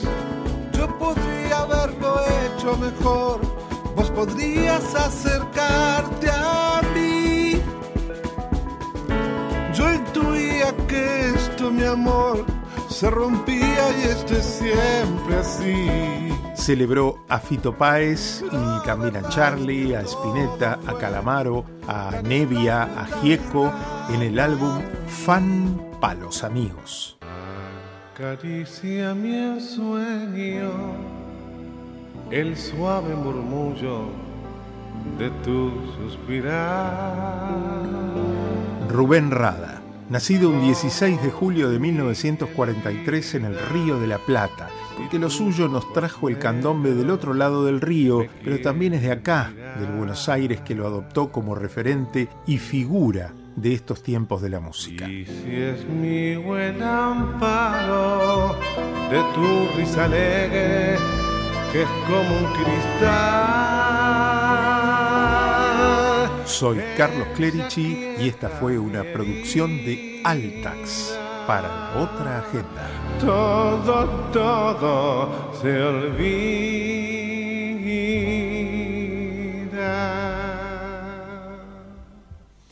Producción de homenaje, 80 años cumple hoy Rubén Rada y así lo celebramos. Él lo va a estar celebrando sus 80 años el 20, 21 y 22 de agosto en la sala Fabini del Auditorio Nacional del Sodre en Montevideo. El año pasado estuvo de gira por acá. Ojalá venga también a festejar los 80 años con nosotros también próximamente. Así que lo, lo esperamos y lo homenajeamos al negro Rada en el día de sus 80 años. Bueno, ¿quiere hablarnos un poco de teatro, Lucía Clerici? Hablemos un poco de A teatro. ver, ¿qué tenemos? Hoy tenemos Lo que el río hace, una obra que estuvo por varios años en el Teatro San Martín y ahora está desde este año en el Teatro Astros. Corrientes al 800. Exacto. No, al 700. Bien, eh, lamentablemente por problemas de batería en el momento no pude grabar mucho, nada diría, no, no tenía nada de batería. Tampoco dejan, ¿no? tampoco deja. Tampoco no, vamos a respetar. Yo escuché el mensaje, dije, no, no. Bueno. Eh, la obra sea con un escenario enmarcado todo de madera, un escenario en donde van a ir fluyendo los diferentes elementos que los van trayendo los mismos actores. Traen una cama, están en una habitación, traen una cama de un lado. Se oscurece el escenario y oscurece entra el en la escenografía con, los actores. el, el escritorios y bueno, el más destacado que es el momento en el que se representa el río, ¿no? El, el río que, que pone en una tela eh, negra con sus proyecciones de, de luna y de plantas atrás, que da como una, una escenografía un tanto mágica, ¿no? Una atmósfera mágica. La historia es la siguiente. Es Algo, vemos, pero de un video que, bueno, bajamos por allí. que, que no es nuestro, pero bueno, gracias a aquel- al, al Teatro San Martín. Es un video del Teatro San Martín. Su protagonista, Amelia, que la vemos ahí, interpretada por las dos hermanas Marul. Esa fue para mí una sorpresa. Yo pensé que, porque son mellizas, ¿no? eh, que- sí, la diferencia es. nula, María y porque- Paula Marul, ¿no? Sí. Una es la esposa de Damián Cifrón, del director Cifrón, ¿no? Grandes actrices, pero eh, yo pensé que hacían dos papeles, ¿no? Pero hacen el, Hacen el uno mismo, solo. como un personaje Se van rotando. dimensional. Se van rotando, claro, el diferente cambio de escena, van, van rotando entre las dos, van alternando. Bien, es una mujer escritora, desbordada por su vida ajetreada, que en un principio la vemos en Buenos Aires, donde reside, pero donde reside con su familia, pero luego se irá a su pueblo, de donde ella es, Esquina, en la provincia de Corrientes. en el pueblo de Corrientes. Viaja para solucionar un problema legal con un campo que le dejó de herencia el, el padre, que no, tiene, no tenía muy buena relación desde que se fue. Y llega a esta ciudad donde se encuentra una, una forma de vida diferente, ¿no? Se hospeda en el hotel familiar donde solía estar, que ahora no estaba muy concurrido, e incluso en, en una época donde en su juventud estaba lleno por la fiesta del Pacú. La fiesta del Pacú es la fiesta más importante del pueblo y a la cual ella va a ser invitada, va a ser invitada como jurado por ser ex reina, ¿no? Claro. Llega al pueblo y todo el, todo el pueblo la conoce porque tiene un nombre, ninguno leyó su libro, pero todos saben quién es. Sí, le dicen, acá tengo el libro, a ver, tráelo, y na- na- nadie lo tiene, lo usaron para, para no. hacer fueguito, Sí, para no, hacer no. un asado. Todos saben que es escritora, todos saben que tuvo una vida exitosa, pero nadie sabe qué hace muy bien. Ella está justo con un ensayo que tiene que mandar, el wifi de ahí no acompaña. Bueno, toda la trama juega con el contraste entre estos dos mundos, ¿no? La, la protagonista con su estilo de vida ajetreado, viviendo entre preocupaciones, medicación psiquiátrica, ropa, tecnología, y la vida del pueblo con sus anécdotas, celebraciones, vida tranquila, mucho, mucho chisme, lo, como se diría. Eh, y, y bueno, este choque con diferentes personajes, como por ejemplo uno de, de los más destacados que es eh, Juano. inter- Juan, interpretado por Mariano Saborido, que es el chico que hizo de. Eh, que era el personaje Nataf en la primera de temporada Paco Yamandreu de Paco. Yamandreu. Y está en la serie de Fito eh, Muy conocido en algunas. Está en la serie de Fito como el gran amigo de Fito Páez, ¿no? Este, bueno, Mariano, muy buen actor. En este, claro, muy expresivo. Bueno, en esta, en esta obra hace de, de un no tan joven pueblerino, ¿no? Como uno ya, ya un, el, único empleado de ahí del hotel que quedó, que hace como de todo, que va a buscar la atención de la protagonista, es muy, muy humilde, muy, muy entrador, y habla con ella, pero tampoco es como que recibe una respuesta. Y bueno, va a buscar en ella la- lo que cree que es la salvación de, de su vida, que es que participe en este certamen. Bien, eh, además de su aspecto técnico y su elenco destacado, como estuvimos nombrando, y algunos que nos quedaron afuera, porque la verdad que el elenco en general Es muy bueno. es sí. muy bueno y todos los personajes se encaran de una forma muy, muy cómica, eh, pero de todas formas no solo entretiene, sino que también trata temas universales como el retomar nuestra naturaleza humana desdibujada un poco por los intereses más bien, no sé, mundanos, ¿no? Como. Como ella, ella lo expresa, la protagonista va a expresar eso. El paso del tiempo, la importancia de la conexión con nuestro entorno. Es, esa es la narrativa que fluye ¿no? con este río, llevándonos de momentos de tensiones a otros de calma y dejándonos con una sensación de renovación y esperanza al final. La verdad es una obra eh, muy linda, muy interesante para ver porque la pasas bien, te reís y también reflexionas un Sí, poquito seguro. Eh, y, y te encontrás eh, con esta idea que, que bueno, es- está para, para pasar el rato y para Lleno total en el Teatro que- Astros, muy lindo, muy acogedor. Está los miércoles y jueves. miércoles y jueves. Jue- a las 20 horas en el Astros. Así que la recomendamos, lo que el río hace.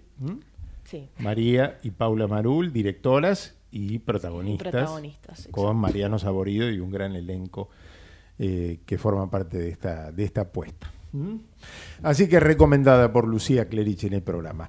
Nos vamos al encuentro del comentario económico del señor Jorge Ruseler antes de la pausa, sí, porque nos va a hablar un poquito de todo lo que está pasando en materia económica. ¿Qué pasó con el dólar esta semana que se fue tan arriba? ¿Qué pasó con el índice de inflación? ¿Qué pasa con el acuerdo con el fondo? Hola Jorge, buen día, ¿cómo estás? Hola Carlos, hola a toda la audiencia de la otra agenda. Buen domingo para todos. Dos temas centrales están girando alrededor de las expectativas en los mercados y en la economía en general, en las finanzas en estos días. Una, las paso, que tenemos prácticamente dentro de ya menos de un mes. Otra, las expectativas y las dudas sobre el acuerdo con el Fondo Monetario Internacional. ¿Qué están diciendo las encuestas para estas paso? que Juntos por el Cambio registra la mayor intención de voto en su generalidad, que Unión por la Patria ostenta ese segundo puesto y que la Libertad Avanza está en tercer lugar. Los tres mantienen una amplia distancia respecto de otras fuerzas como la de Schiaretti o los espacios de izquierda. En cuanto a la interna de Juntos por el Cambio, Bullrich le gana la reta en todas las encuestas que se hacen virtuales y telefónicas, mientras que la reta está arriba en todas las que se hacen con relevo domiciliario. En números, bueno, en promedio se habla de que como espacio, Juntos por el Cambio estaría obteniendo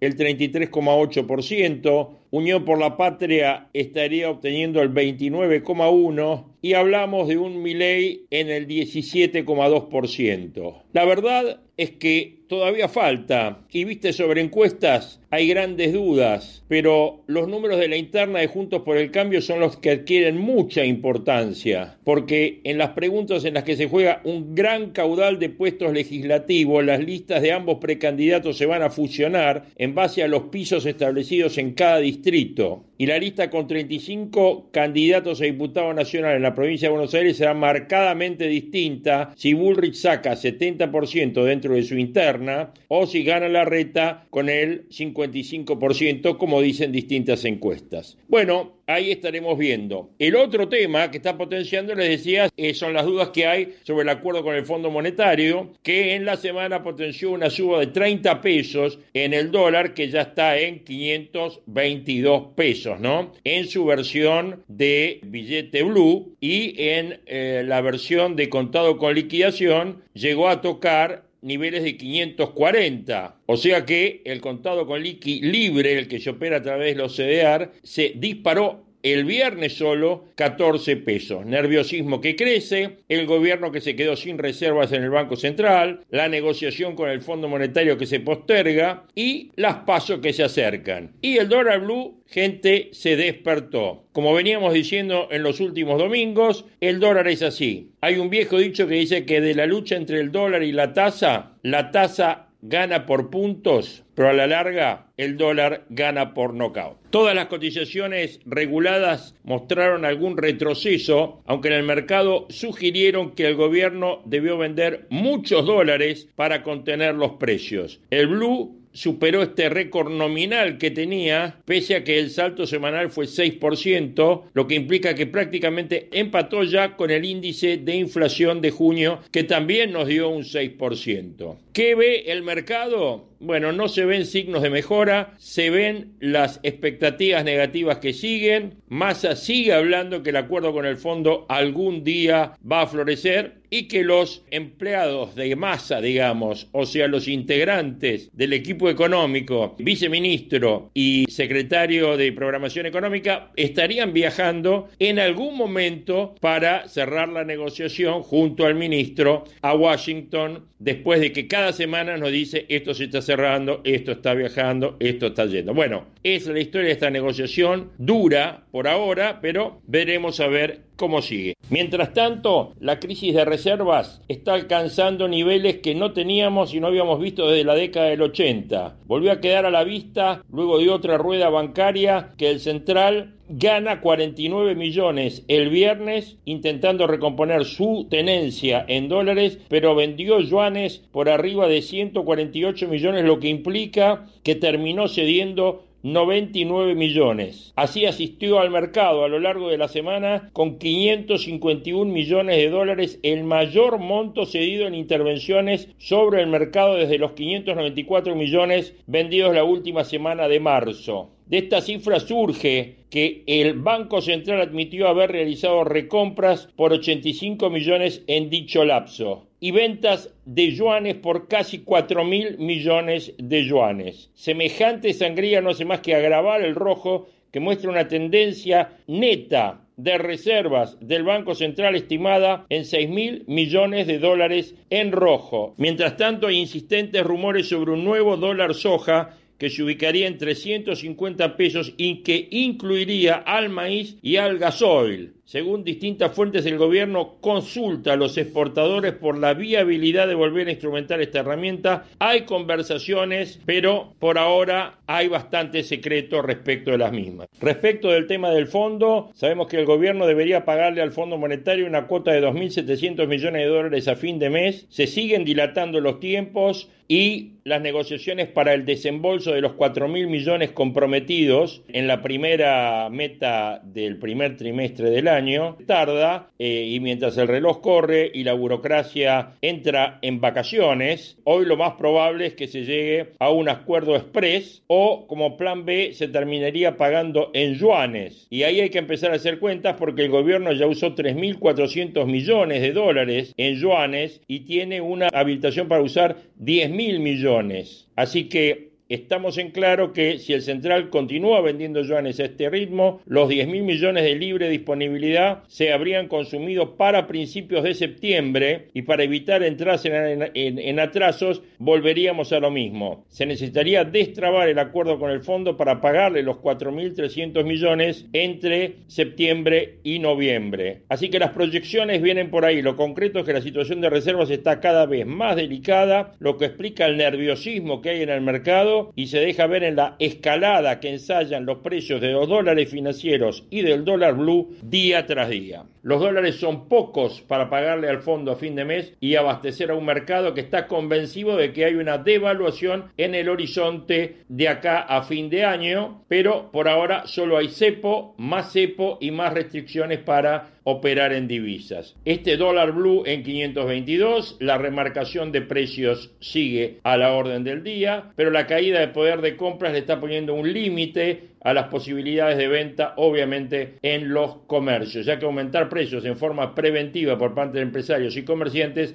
estaría llegando a un límite marcado por las posibilidades de ingresos de la propia gente. Un gobierno sin dólares que se resiste a devaluar y que perdió la posibilidad de controlar el tipo de cambio efectivo, abandona en la práctica la posibilidad de moderar la inflación. Con lo cual la baja del 6% del mes pasado es simplemente una cuestión de estacionalidad Carlos, el panorama de acá al 22 de octubre se presenta bastante intransitable. Bueno, pero eso lo vamos a ver domingo a domingo. Ahora disfrutemos del domingo, disfrutemos de los resultados, disfrutemos del buen tiempo, a abrigarse y nos escuchamos la semana que viene. Abrazo grande para todos. Abrazo enorme, Jorge Ruseler, gracias como siempre, ¿eh? siguiéndote con todas las recomendaciones y, bueno, la información, la mejor información sobre el tema económico y también encuestas y demás que siempre nos trae Jorge cada domingo. Bueno, gracias a Enzo de Flores, que es fana de Cundera. Uh, mira, este, y, Enzo es escritor, no sé si es el Enzo que pienso, pero bueno, este, sí, ha fallecido esta, esta semana Milan Kundera, un autor para mí de cabecera, de, mis preferidos en materia de, de literatura internacional. Bueno, nos llegó el comunicado de Tusquet Editores, que lamenta profundamente la pérdida de Milan Kundera a los 94 años, es cierto, un novelista fundamental, y gracias a Tusquet porque nos hizo, eh, nos trajo todos esos libros a la biblioteca, ¿no? Eh, algo más que un autor para la editorial, dice, forma parte de nuestro ADN como editorial. Desde que en 1985 apareció La insoportable levedad de ser, que fue un éxito increíble, hemos ido publicando todas sus obras y efectivamente muchas de ellas las tenemos y las hemos disfrutado. Yo recuerdo La broma, eh, La vida está en otra parte, La despedida, eh, La lentitud, La ignorancia y el último que leí que fue La fiesta de la insignificancia, que creo que fue uno de los últimos que publicó en 2014. Eh, bueno, un grande de la literatura, no se pierdan algo de Cundera para leer. Así que lo, lo homenajeamos.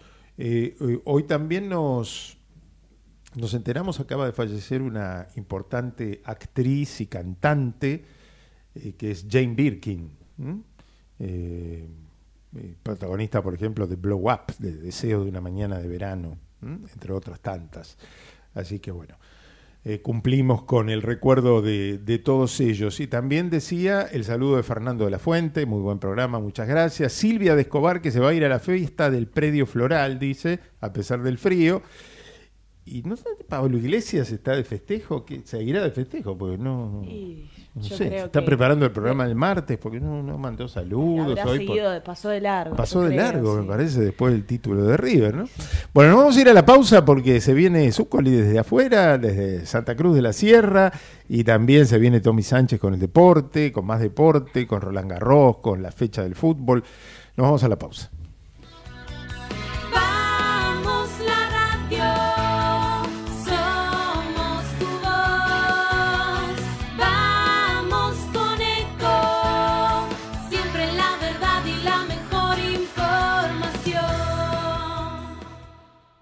Espacio cedido por la Dirección Nacional Electoral. Unión para defender lo que es nuestro. Unión para representar el orgullo por nuestra patria. La patria sos vos y vamos a defenderla. Unión por la patria. Sergio Massa, Agustín Rossi, precandidatos a presidente y vicepresidente. Lista 134A, celeste y blanca. Espacio gratuito asignado por la Dirección Nacional Electoral. En las PASO necesitamos tu voto. Marcelo Raval, presidente. Patricia Aurones, vicepresidenta. Lista 92, política obrera. Ay, pero qué tarde que se me hizo. Me tengo que apurar porque si no, no llego, no llego, no llego. No. ¿Pero seguro? ¿Qué problema? Eh, bueno, vamos a encontrar una solución. Bancame ahí que en dos minutos estoy con vos. Bueno, vos ahora te tenés que ir. Sí, pero yo quiero hablar de esto ahora. Cuando llegue a casa te llamo. Te- Tres de cada diez muertos en el tránsito son peatones. Cruzá siempre por la senda peatonal o esquina, respetando los semáforos. Allí, todos los vehículos deben darte prioridad. Luchemos por la vida. La vida es el primer derecho humano. No al aborto. Votá por las dos vidas. Claudio Benchaluti, diputado provincial, Partido Celeste. Lista 320, Provincia de Buenos Aires. Descarga gratis de tu celular la aplicación Ecomedios. Podés escucharnos en vivo, informarte con las últimas noticias y entrevistas en audio y video. Búscala y bajate la aplicación Ecomedios. Basta de perseguir médicos. Estudié para salvar vidas, no para hacer abortos. Votá por las dos vidas. Leandro Rodríguez Lastra, diputado nacional. Nueva Unión Celeste. Lista 506, Provincia de Buenos Aires. Podés vernos en vivo en ecomedios.com. Ecomedios.com. Contenidos audiovisuales. Conectate con nosotros. Línea directa 4 325 1220.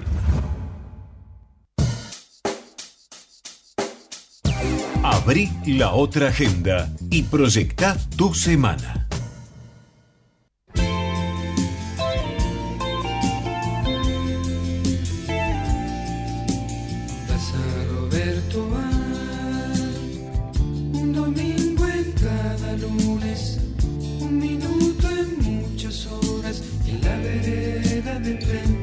¿Sabías que OMINT cuenta con un programa de educación para todos los socios y socias que tengan diabetes? Durante el programa los participantes recibirán herramientas teórico-prácticas para un mejor control de la enfermedad, accederán a encuentros y charlas mensuales con especialistas y obtendrán información de valor a través de material audiovisual. Para más información ingresa a la web y redes sociales de Grupo OMINT.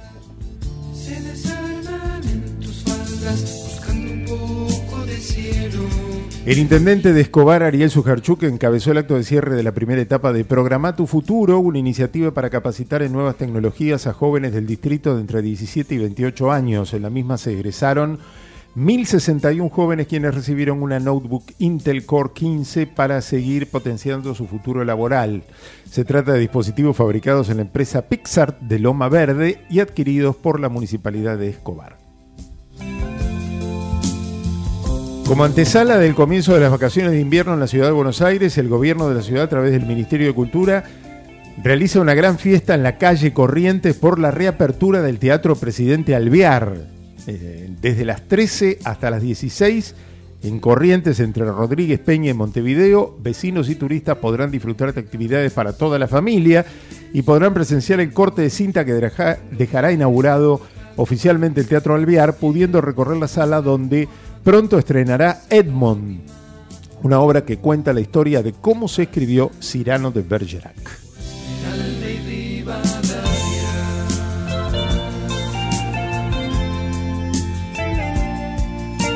Y hablando de vacaciones de invierno, con una variedad de propuestas, la mayoría gratuitas, IRSA invita a toda la familia a disfrutar en los shopping centers. Hay una programación muy importante en el DOTE, en el Abasto, en el Museo de los Niños, en el Alcorta Shopping, Alto Palermo, el Distrito Arco, Patio Bullrich, todos los shoppings y también los del interior del país. Así que en la web y en la cuenta de Insta- de Instagram de cada shopping pueden encontrar el detalle y la agenda para cada día. Y de fondo sonando una canción. El otro día paseando después del teatro con Lucía, le dije, esta es la Plaza Roberto Art, en Esmeralda y Rivadavia. Y hay una canción del dúo Vivencia que habla de ella. ¿Qué es esta? ¿Mm? Claro, pero no encontramos esas, esas estatuas. La- ¿no? las Esas- estatuas de hierro me parece que las sacaron. No. Las estatuas de hierro Claro. no están más. Bueno, hoy recordamos siete años de la partida de Héctor Luis Ayala, justamente uno de los dos integrantes de Vivencia. Por eso vino a cuento la canción. Bueno, estará Alejandra Zúcoli en Santa Cruz de la Sierra. Estamos tratando de conectar con ella. Estamos ahí. Dice, a mí me dijo, ya estoy lista hace rato. ¿eh? Así que bueno, esperando por ella para que se sume a nuestro programa de hoy desde su destino de estas vacaciones de invierno, que no son vacaciones porque fue a trabajar en realidad, pero está llegó ayer a la mañana, con lo cual está en sus primeras horas de Santa Cruz de la Sierra.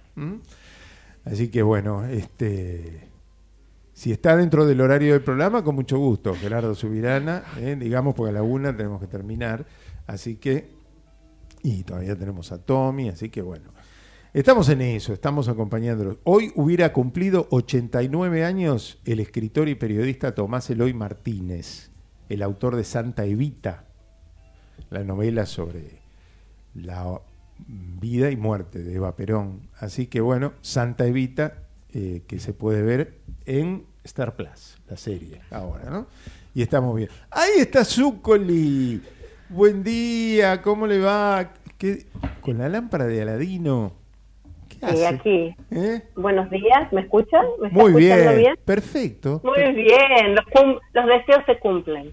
Porque cuando hay, an- cuando hay genio, todo ocurre y no importa lo que uno piense. El genio la realidad. Así que acá tenemos a, la- a la lámpara. Aladino está ahí en la fiesta que hay detrás, en, comiendo salteñas, así se llaman las empanadas, de Santa Cruz, en la casa de una amiga. Eh, Santa Cruz es un lugar que ya es uno de mis, mis, No. mis, mis- mis campitos. Nombre a la amiga. Nombre a la amiga. No, to- están todos, están la familia 10 acá celebrando y yo vine a irrumpir con esta red, eh, bueno, de salir al aire, buenas, buenos días, buenas tardes, buenas noches, ahí la veo a Lucía preciosa, ¿cómo le va Lucía? Sí, ya estuvimos hablando de teatro, estuvimos hablando de todo, homenajeando a Rada, tuvimos todo, falta el deporte y nada más en este camino hacia la una del mediodía, allá una hora menos, ¿no? Acá son las once y media, se están eh, acercándose el momento del brunch, que es un ratito antes del almuerzo, hay mucho, hay mucha comida y mucha vegetación. Estoy, ustedes están mirando un lado del- de, de la casa, pero del otro lado un jardín enorme porque Santa Cruz de la Sierra, que es donde estoy, para mí, para mí es un paraíso perdido. porque todavía no se dieron cuenta que están en el paraíso.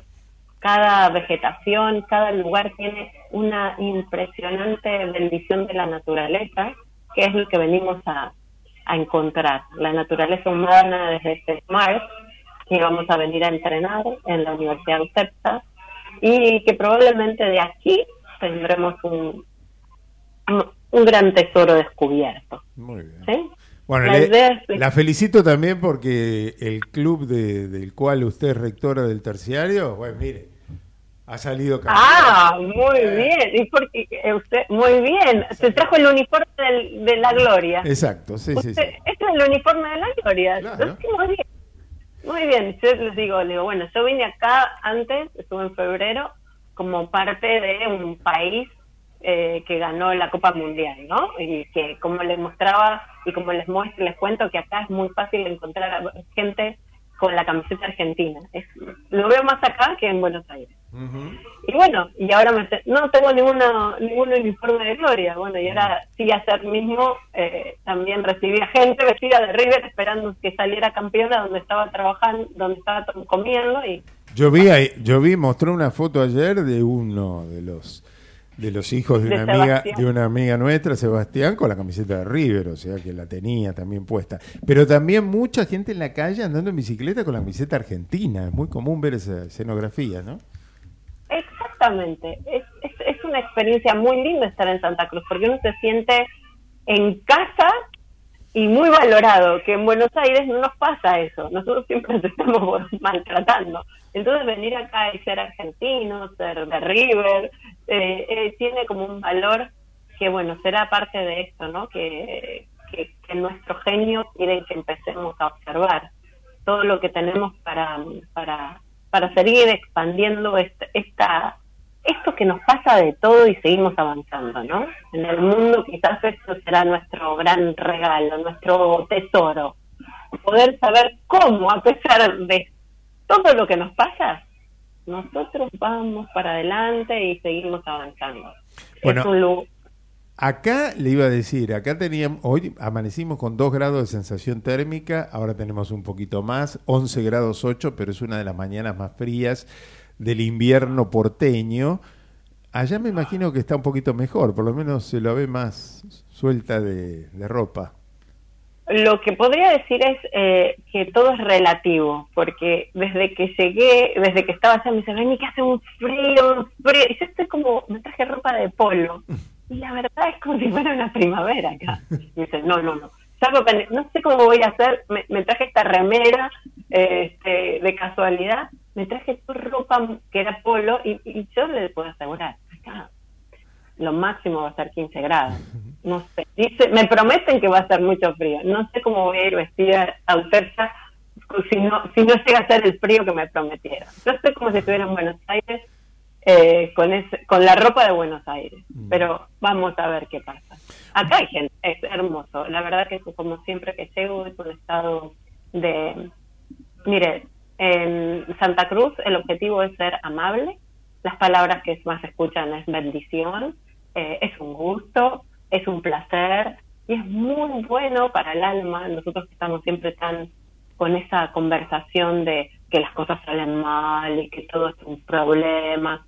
Acá realmente, si hay problemas, que los hay, no te los cuentan. Está bueno. Y eso, es- eso es un buen estado de alivio, le puedo asegurar. Eh, siempre se están hablando de cosas que tienen que ver con, no sé, ¿será que la naturaleza te alivia? Sí, seguro.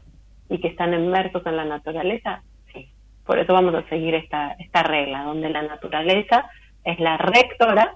Soy rectora de River y me gustaría ser acompañante de la rectora naturaleza para, para que volvamos a estar en calma. Bueno, una buena estadía, ¿eh? estas dos semanas que las vamos a tener por allá. Este, lo mejor en el desarrollo de toda la actividad, así que bueno, como siempre, conectados.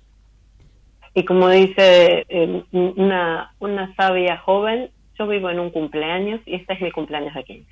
Muy bien. Nos vemos. Muchas gracias Muchas gracias, me la veo muy bien, Lucía Belén. ¿Cómo está? ¿Cómo, cómo anduvo? ¿Cómo se está preparando usted para su desafío? Muy bien, quedan, sí, quedan, me queda un largo viaje a mí también. Pero bueno, vengo y doy el presente la semana que viene también. Viene, va a estar el a domingo, a, estar. pesar que viaja en la semana, pero vuelve para el domingo, así que va a Pero estar- también baja a, tra- a trabajar, ¿no? Va- A- sí, no, nada de descansar, de misión. De misión a- al bueno. conurbano. de, de misión Ah. para expandir un poco, ¿no? Estas bendiciones que uno tiene y, y compartir y aprender, ¿no? Con, con otros. Sí, sí, seguro. Y hoy anda de teatro, esta tarde en el Teatro de la Ribera, así El que va a estar Benito viendo. Benito de la Boca, así que bueno. Bueno, disfruten muy mucho, que, que fíjese si está el presidente de la Boca ahí, este, No es un y buen- disfruten, ¿no? No, no estarán pasando un buen día hoy en la Boca seguramente, pero bueno. No estarán muy contentos. No, hoy no, hoy este, el amigo Abata- Abatangelo debe estar un poco triste. Bueno, Pero el, el tema es que todo, escúchame, el, el, el arte todo lo une. bueno. y por eso Y además River nació, en- River nació en la Boca. Claro. Beso, Ale, buena semana. Recuerden, los deseos se cumplen siempre que están dentro de la línea de tu vida.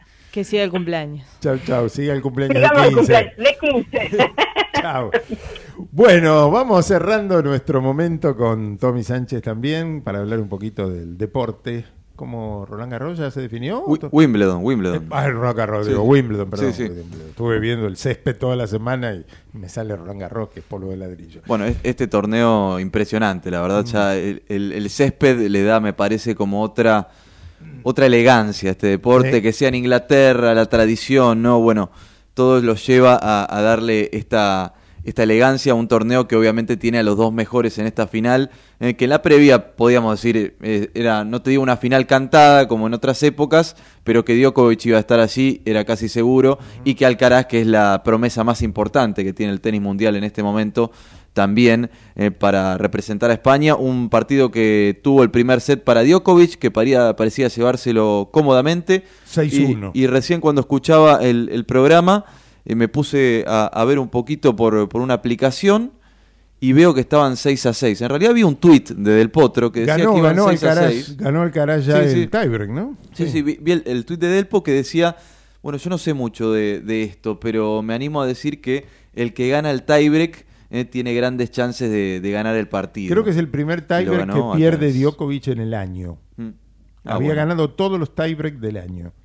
Y lo ganó Alcaraz 8-6. Bien ajustadito, ¿no? Muy ajustado fue. Así que tiene un set cada uno y ahora está 3-1 Alcaraz en el tercero. Mm, Parece haber sido un golpe de efecto este tiebreak. Veremos, el partido es largo, queda mucho, eh, pero por lo pronto este tiebreak que se resolvió eh, con dos errores de Djokovic y un winner en el último punto eh, para el 8-6 de, de Alcaraz, tremendo, cuando Djokovic había sacado un saque bien abierto y bien potente, Alcaraz se la metió paralela de revés, eh, de esos tiros imposibles que hacía, por ejemplo, me hizo acordar un poco a, al- a Rafa Nadal con esos tiros raros, ¿no?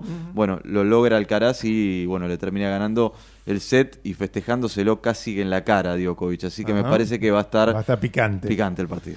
Bueno, hoy tenemos fútbol ya. El fútbol se definió el campeonato con el título de River, el título número 70. Sí, lo, lo que hablábamos en, en el inicio del programa. El equipo que más ganó, el equipo que más goles hizo. ¿Mm? Sí, impresionante la verdad el, el fixture de River, lo- la cantidad de partidos que ha ganado. Claro, eh, eso le da la, Porque la verdad que los campeonatos de talleres, el campeonato de talleres de San Lorenzo, de Lanús incluso, en otro momento y sin este impresionante andar de River, hubieran sido muy competitivos para salir campeones, ¿no? Con Sí. cuarenta y pico de puntos Mm. a esta altura. Pero claro, River sacó muchos puntos. 57, 18 partidos ganados para River, 3 empatados nada más y solamente que 4 perdidos, eh, casi prácticamente nada. Eh, realmente impresionante el, el campeonato que hizo, que hizo River, que ahora, bueno, nada más que tendrá que desfilar estas últimas dos fechas. No se les entregó el trofeo ayer, lamentablemente. Raro, el Chequi Tapia estaba en, eh, en Miami, ¿no? Sí, estaba en Miami, va a estar eh, hoy seguramente presente en la presentación justamente de Messi allí. Eh, y la- la- el argumento que dieron desde la AFA es que siempre se entrega el trofeo en el último partido que tiene como local el equipo campeón. Pero en el 2021, recordaba Barsky ayer en la transmisión, que cuando River salió campeón con Gallardo, con Julián Álvarez, Sí, Enzo con Fernández, Enzo Fernández, sí. salió campeón ganándole 4 a 0 a Racing en el Monumental y tuvo otro partido posterior que fue con Defensa y Justicia. Y sin embargo lo coronaron el día que le ganó a Racing, el Sí. día que salió campeón. O sea Bueno, que entonces- no fue habitualmente, como dice la comunicación Medio débil de el la liga. argumento, entonces. Sí, no sé, ¿Será porque será no estaba, el estaba Chiqui? Chiquitapia, claro. O no quiso estar. No sé. Algunos dicen que es hincha de boca, ¿no? Así dicen, por lo menos su, su nombre lleva a la cancha de Barraca Central. no Bueno, sé, es el presidente de la AFA, así que va a tener que estar seguramente. Bueno, esto sí, eh, no será este do- próximo fin de semana que River juega en Rosario, sino el otro con Racing Con dentro Racing, de 14 días, el final de las vacaciones de invierno, digamos. Exactamente, cuando ya este torneo se cierra, quedan pocas fechas, para hoy tenemos partidos, ya ahora vamos a estar atentos a los promedios y a las puntos, copas, claro, que todavía no se definen, igual queda claro en este torneo, porque quedan las 13 fechas de la Copa de la Liga que va a arrancar el próximo 20 de agosto, en este formato que ya nos tiene casi habituados, ¿no? 13 fechas, dos zonas de 14 equipos cada zona. Y después octavo de Y fin, después- cuarto de final, semifinal y final. que se va a estar definiendo, bueno, bien tarde, recién el 23 de, de diciembre sería el último partido, este trofeo de campeones que va a estar enfrentando al campeón de la Copa de la Liga y al campeón de la Liga, es decir, a River. Así que eh, se juega una final el 23 entre River y el que gane la Copa de la Liga. Previo a la Nochebuena. Eh, Bueno. Para hoy tendremos a las 14 horas a Belgrano recibiendo a San Lorenzo, otro de los buenos equipos de esta liga, que quiere obviamente clasificarse a la Copa Libertadores, es el gran anhelo, después de bueno haberse quedado relegado en la pelea del campeonato. Gimnasia va a estar recibiendo en La Plata a Boca, eh, es un equipo que tiene que ganar Boca. eh. Boca tiene que clasificar a las Hoy copas. está en Sudamericana. ¿no? Hoy está en Sudamericana, a las 16.30 estará jugando y se habla también de refuerzos por el lado del Ceneice, eh, por el lado de, bueno, un lateral derecho como Blondel, que estaría prácticamente hecho, lo, de Tig- eh, lo del jugador de Tigre, y también de Hanson, el jugador de Vélez, que también tendría ya prácticamente hecho su contrato para jugar en el Ceneice, serían presentados la semana que viene incluso, dos Barat- refuerzos. Baratos, dos Lucas. Lucas Hanson y Lucas Blondel. Dos lucas, claro, claro, baratitos. Luca- Luca-. ¿Lucas pesos o. Lucas dólares? Eh, Porque cambia eso, ¿no? Bueno. Pero bueno, lo, lo- lo cierto es que también se sigue con la novela de Cavani, esta eterna novela que arrancó en el año pasado y que ahora aparentemente sería más probable que el delantero uruguayo tenga y cumpla su sueño, que él lo dijo en su momento, de colgarse del alambrado como el Manteca Martínez para festejar Veremos, uno de los veremos. goles en la bombonera. Ya no Bueno. lo quieren decir porque tantas veces estuvo cerca que. Bueno, ¿quién más juega? Gimnasia Eh, Boca entonces. Le tocará a Lanús también, otro de los equipos que está peleando arriba, a las 19 horas con Banfield, el clásico del sur, partidazo para mirar. Argentinos Juniors a las 21.30 con Colón, mismo horario para Central Córdoba e Independiente, partido importante también por los últimos puestos para el Rojo, que viene eh, golpeado. Mañana se completará esta fecha número 25 con Tigre Barraca Central y Arsenal Instituto, ambos a las 18 horas. Y Newell's Atlético Tucumán cerrarán el último partido a las 20.30. Bueno, esta semana se definen la- los playoffs de, de la Copa Sudamericana, donde van a estar jugando su chance estudiantes el martes, San Lorenzo el miércoles y Tigre el jueves, ¿no? Sí. Y además habrá Copa Argentina, donde van a Mm. jugar varios equipos, entre ellos River y Boca. No, y sí, hubo un partido clave, lindo partido para ver, el de River sobre todo, te diría, River jugar Talleres, con Talleres. Nada menos el jueves a la noche a las 22 En y Mendoza. previamente en Mendoza. Y previamente va a jugar Barraca Central con Boca. Sí, ¿Mm? Así También que tendremos lindos Argentina. partidos de, de Copa Argentina. ¿Cómo sigue Wimbledon a esta hora?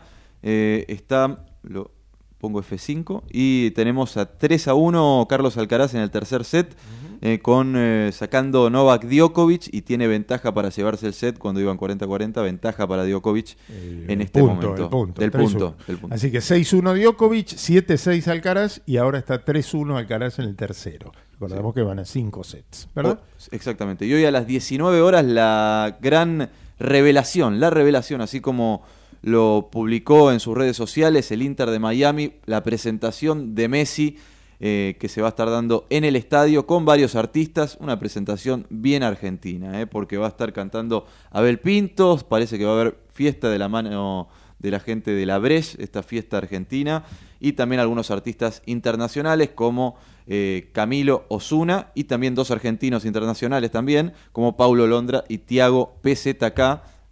Eh, Abel Pintos cantó en el casamiento de Messi, así que lo quiere y mucho, parece que tiene una relación Y en la fiesta de cercana. los Martín Fierro el otro día cantó también. También. Con, con su nuevo disco de las canciones patrias. Bueno, donde, eh, gracias al doctor Javier Boca, sí, que me vio muy recuperado, gracias a, a su auxilio, ha mejorado un poco eh, el tema de la alergia. Así que, bueno, gracias Javier. Y gracias a Roberto, que siempre nos sigue, a Carlos Vázquez también, que nos hace llegar su saludo.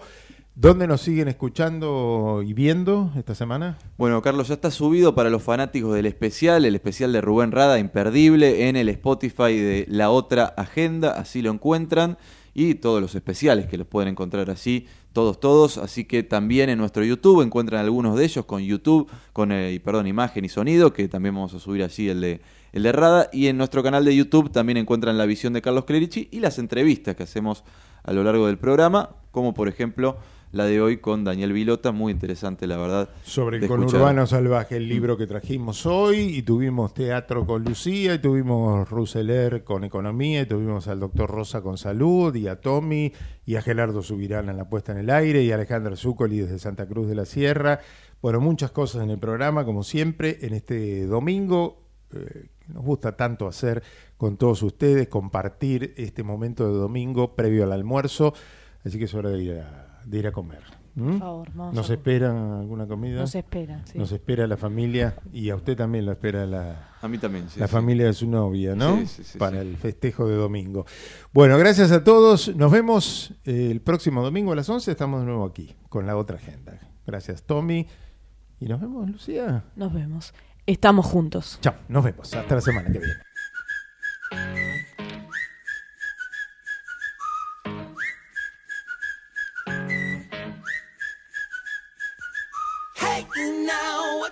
Gonna do about me? I never was a fan of your.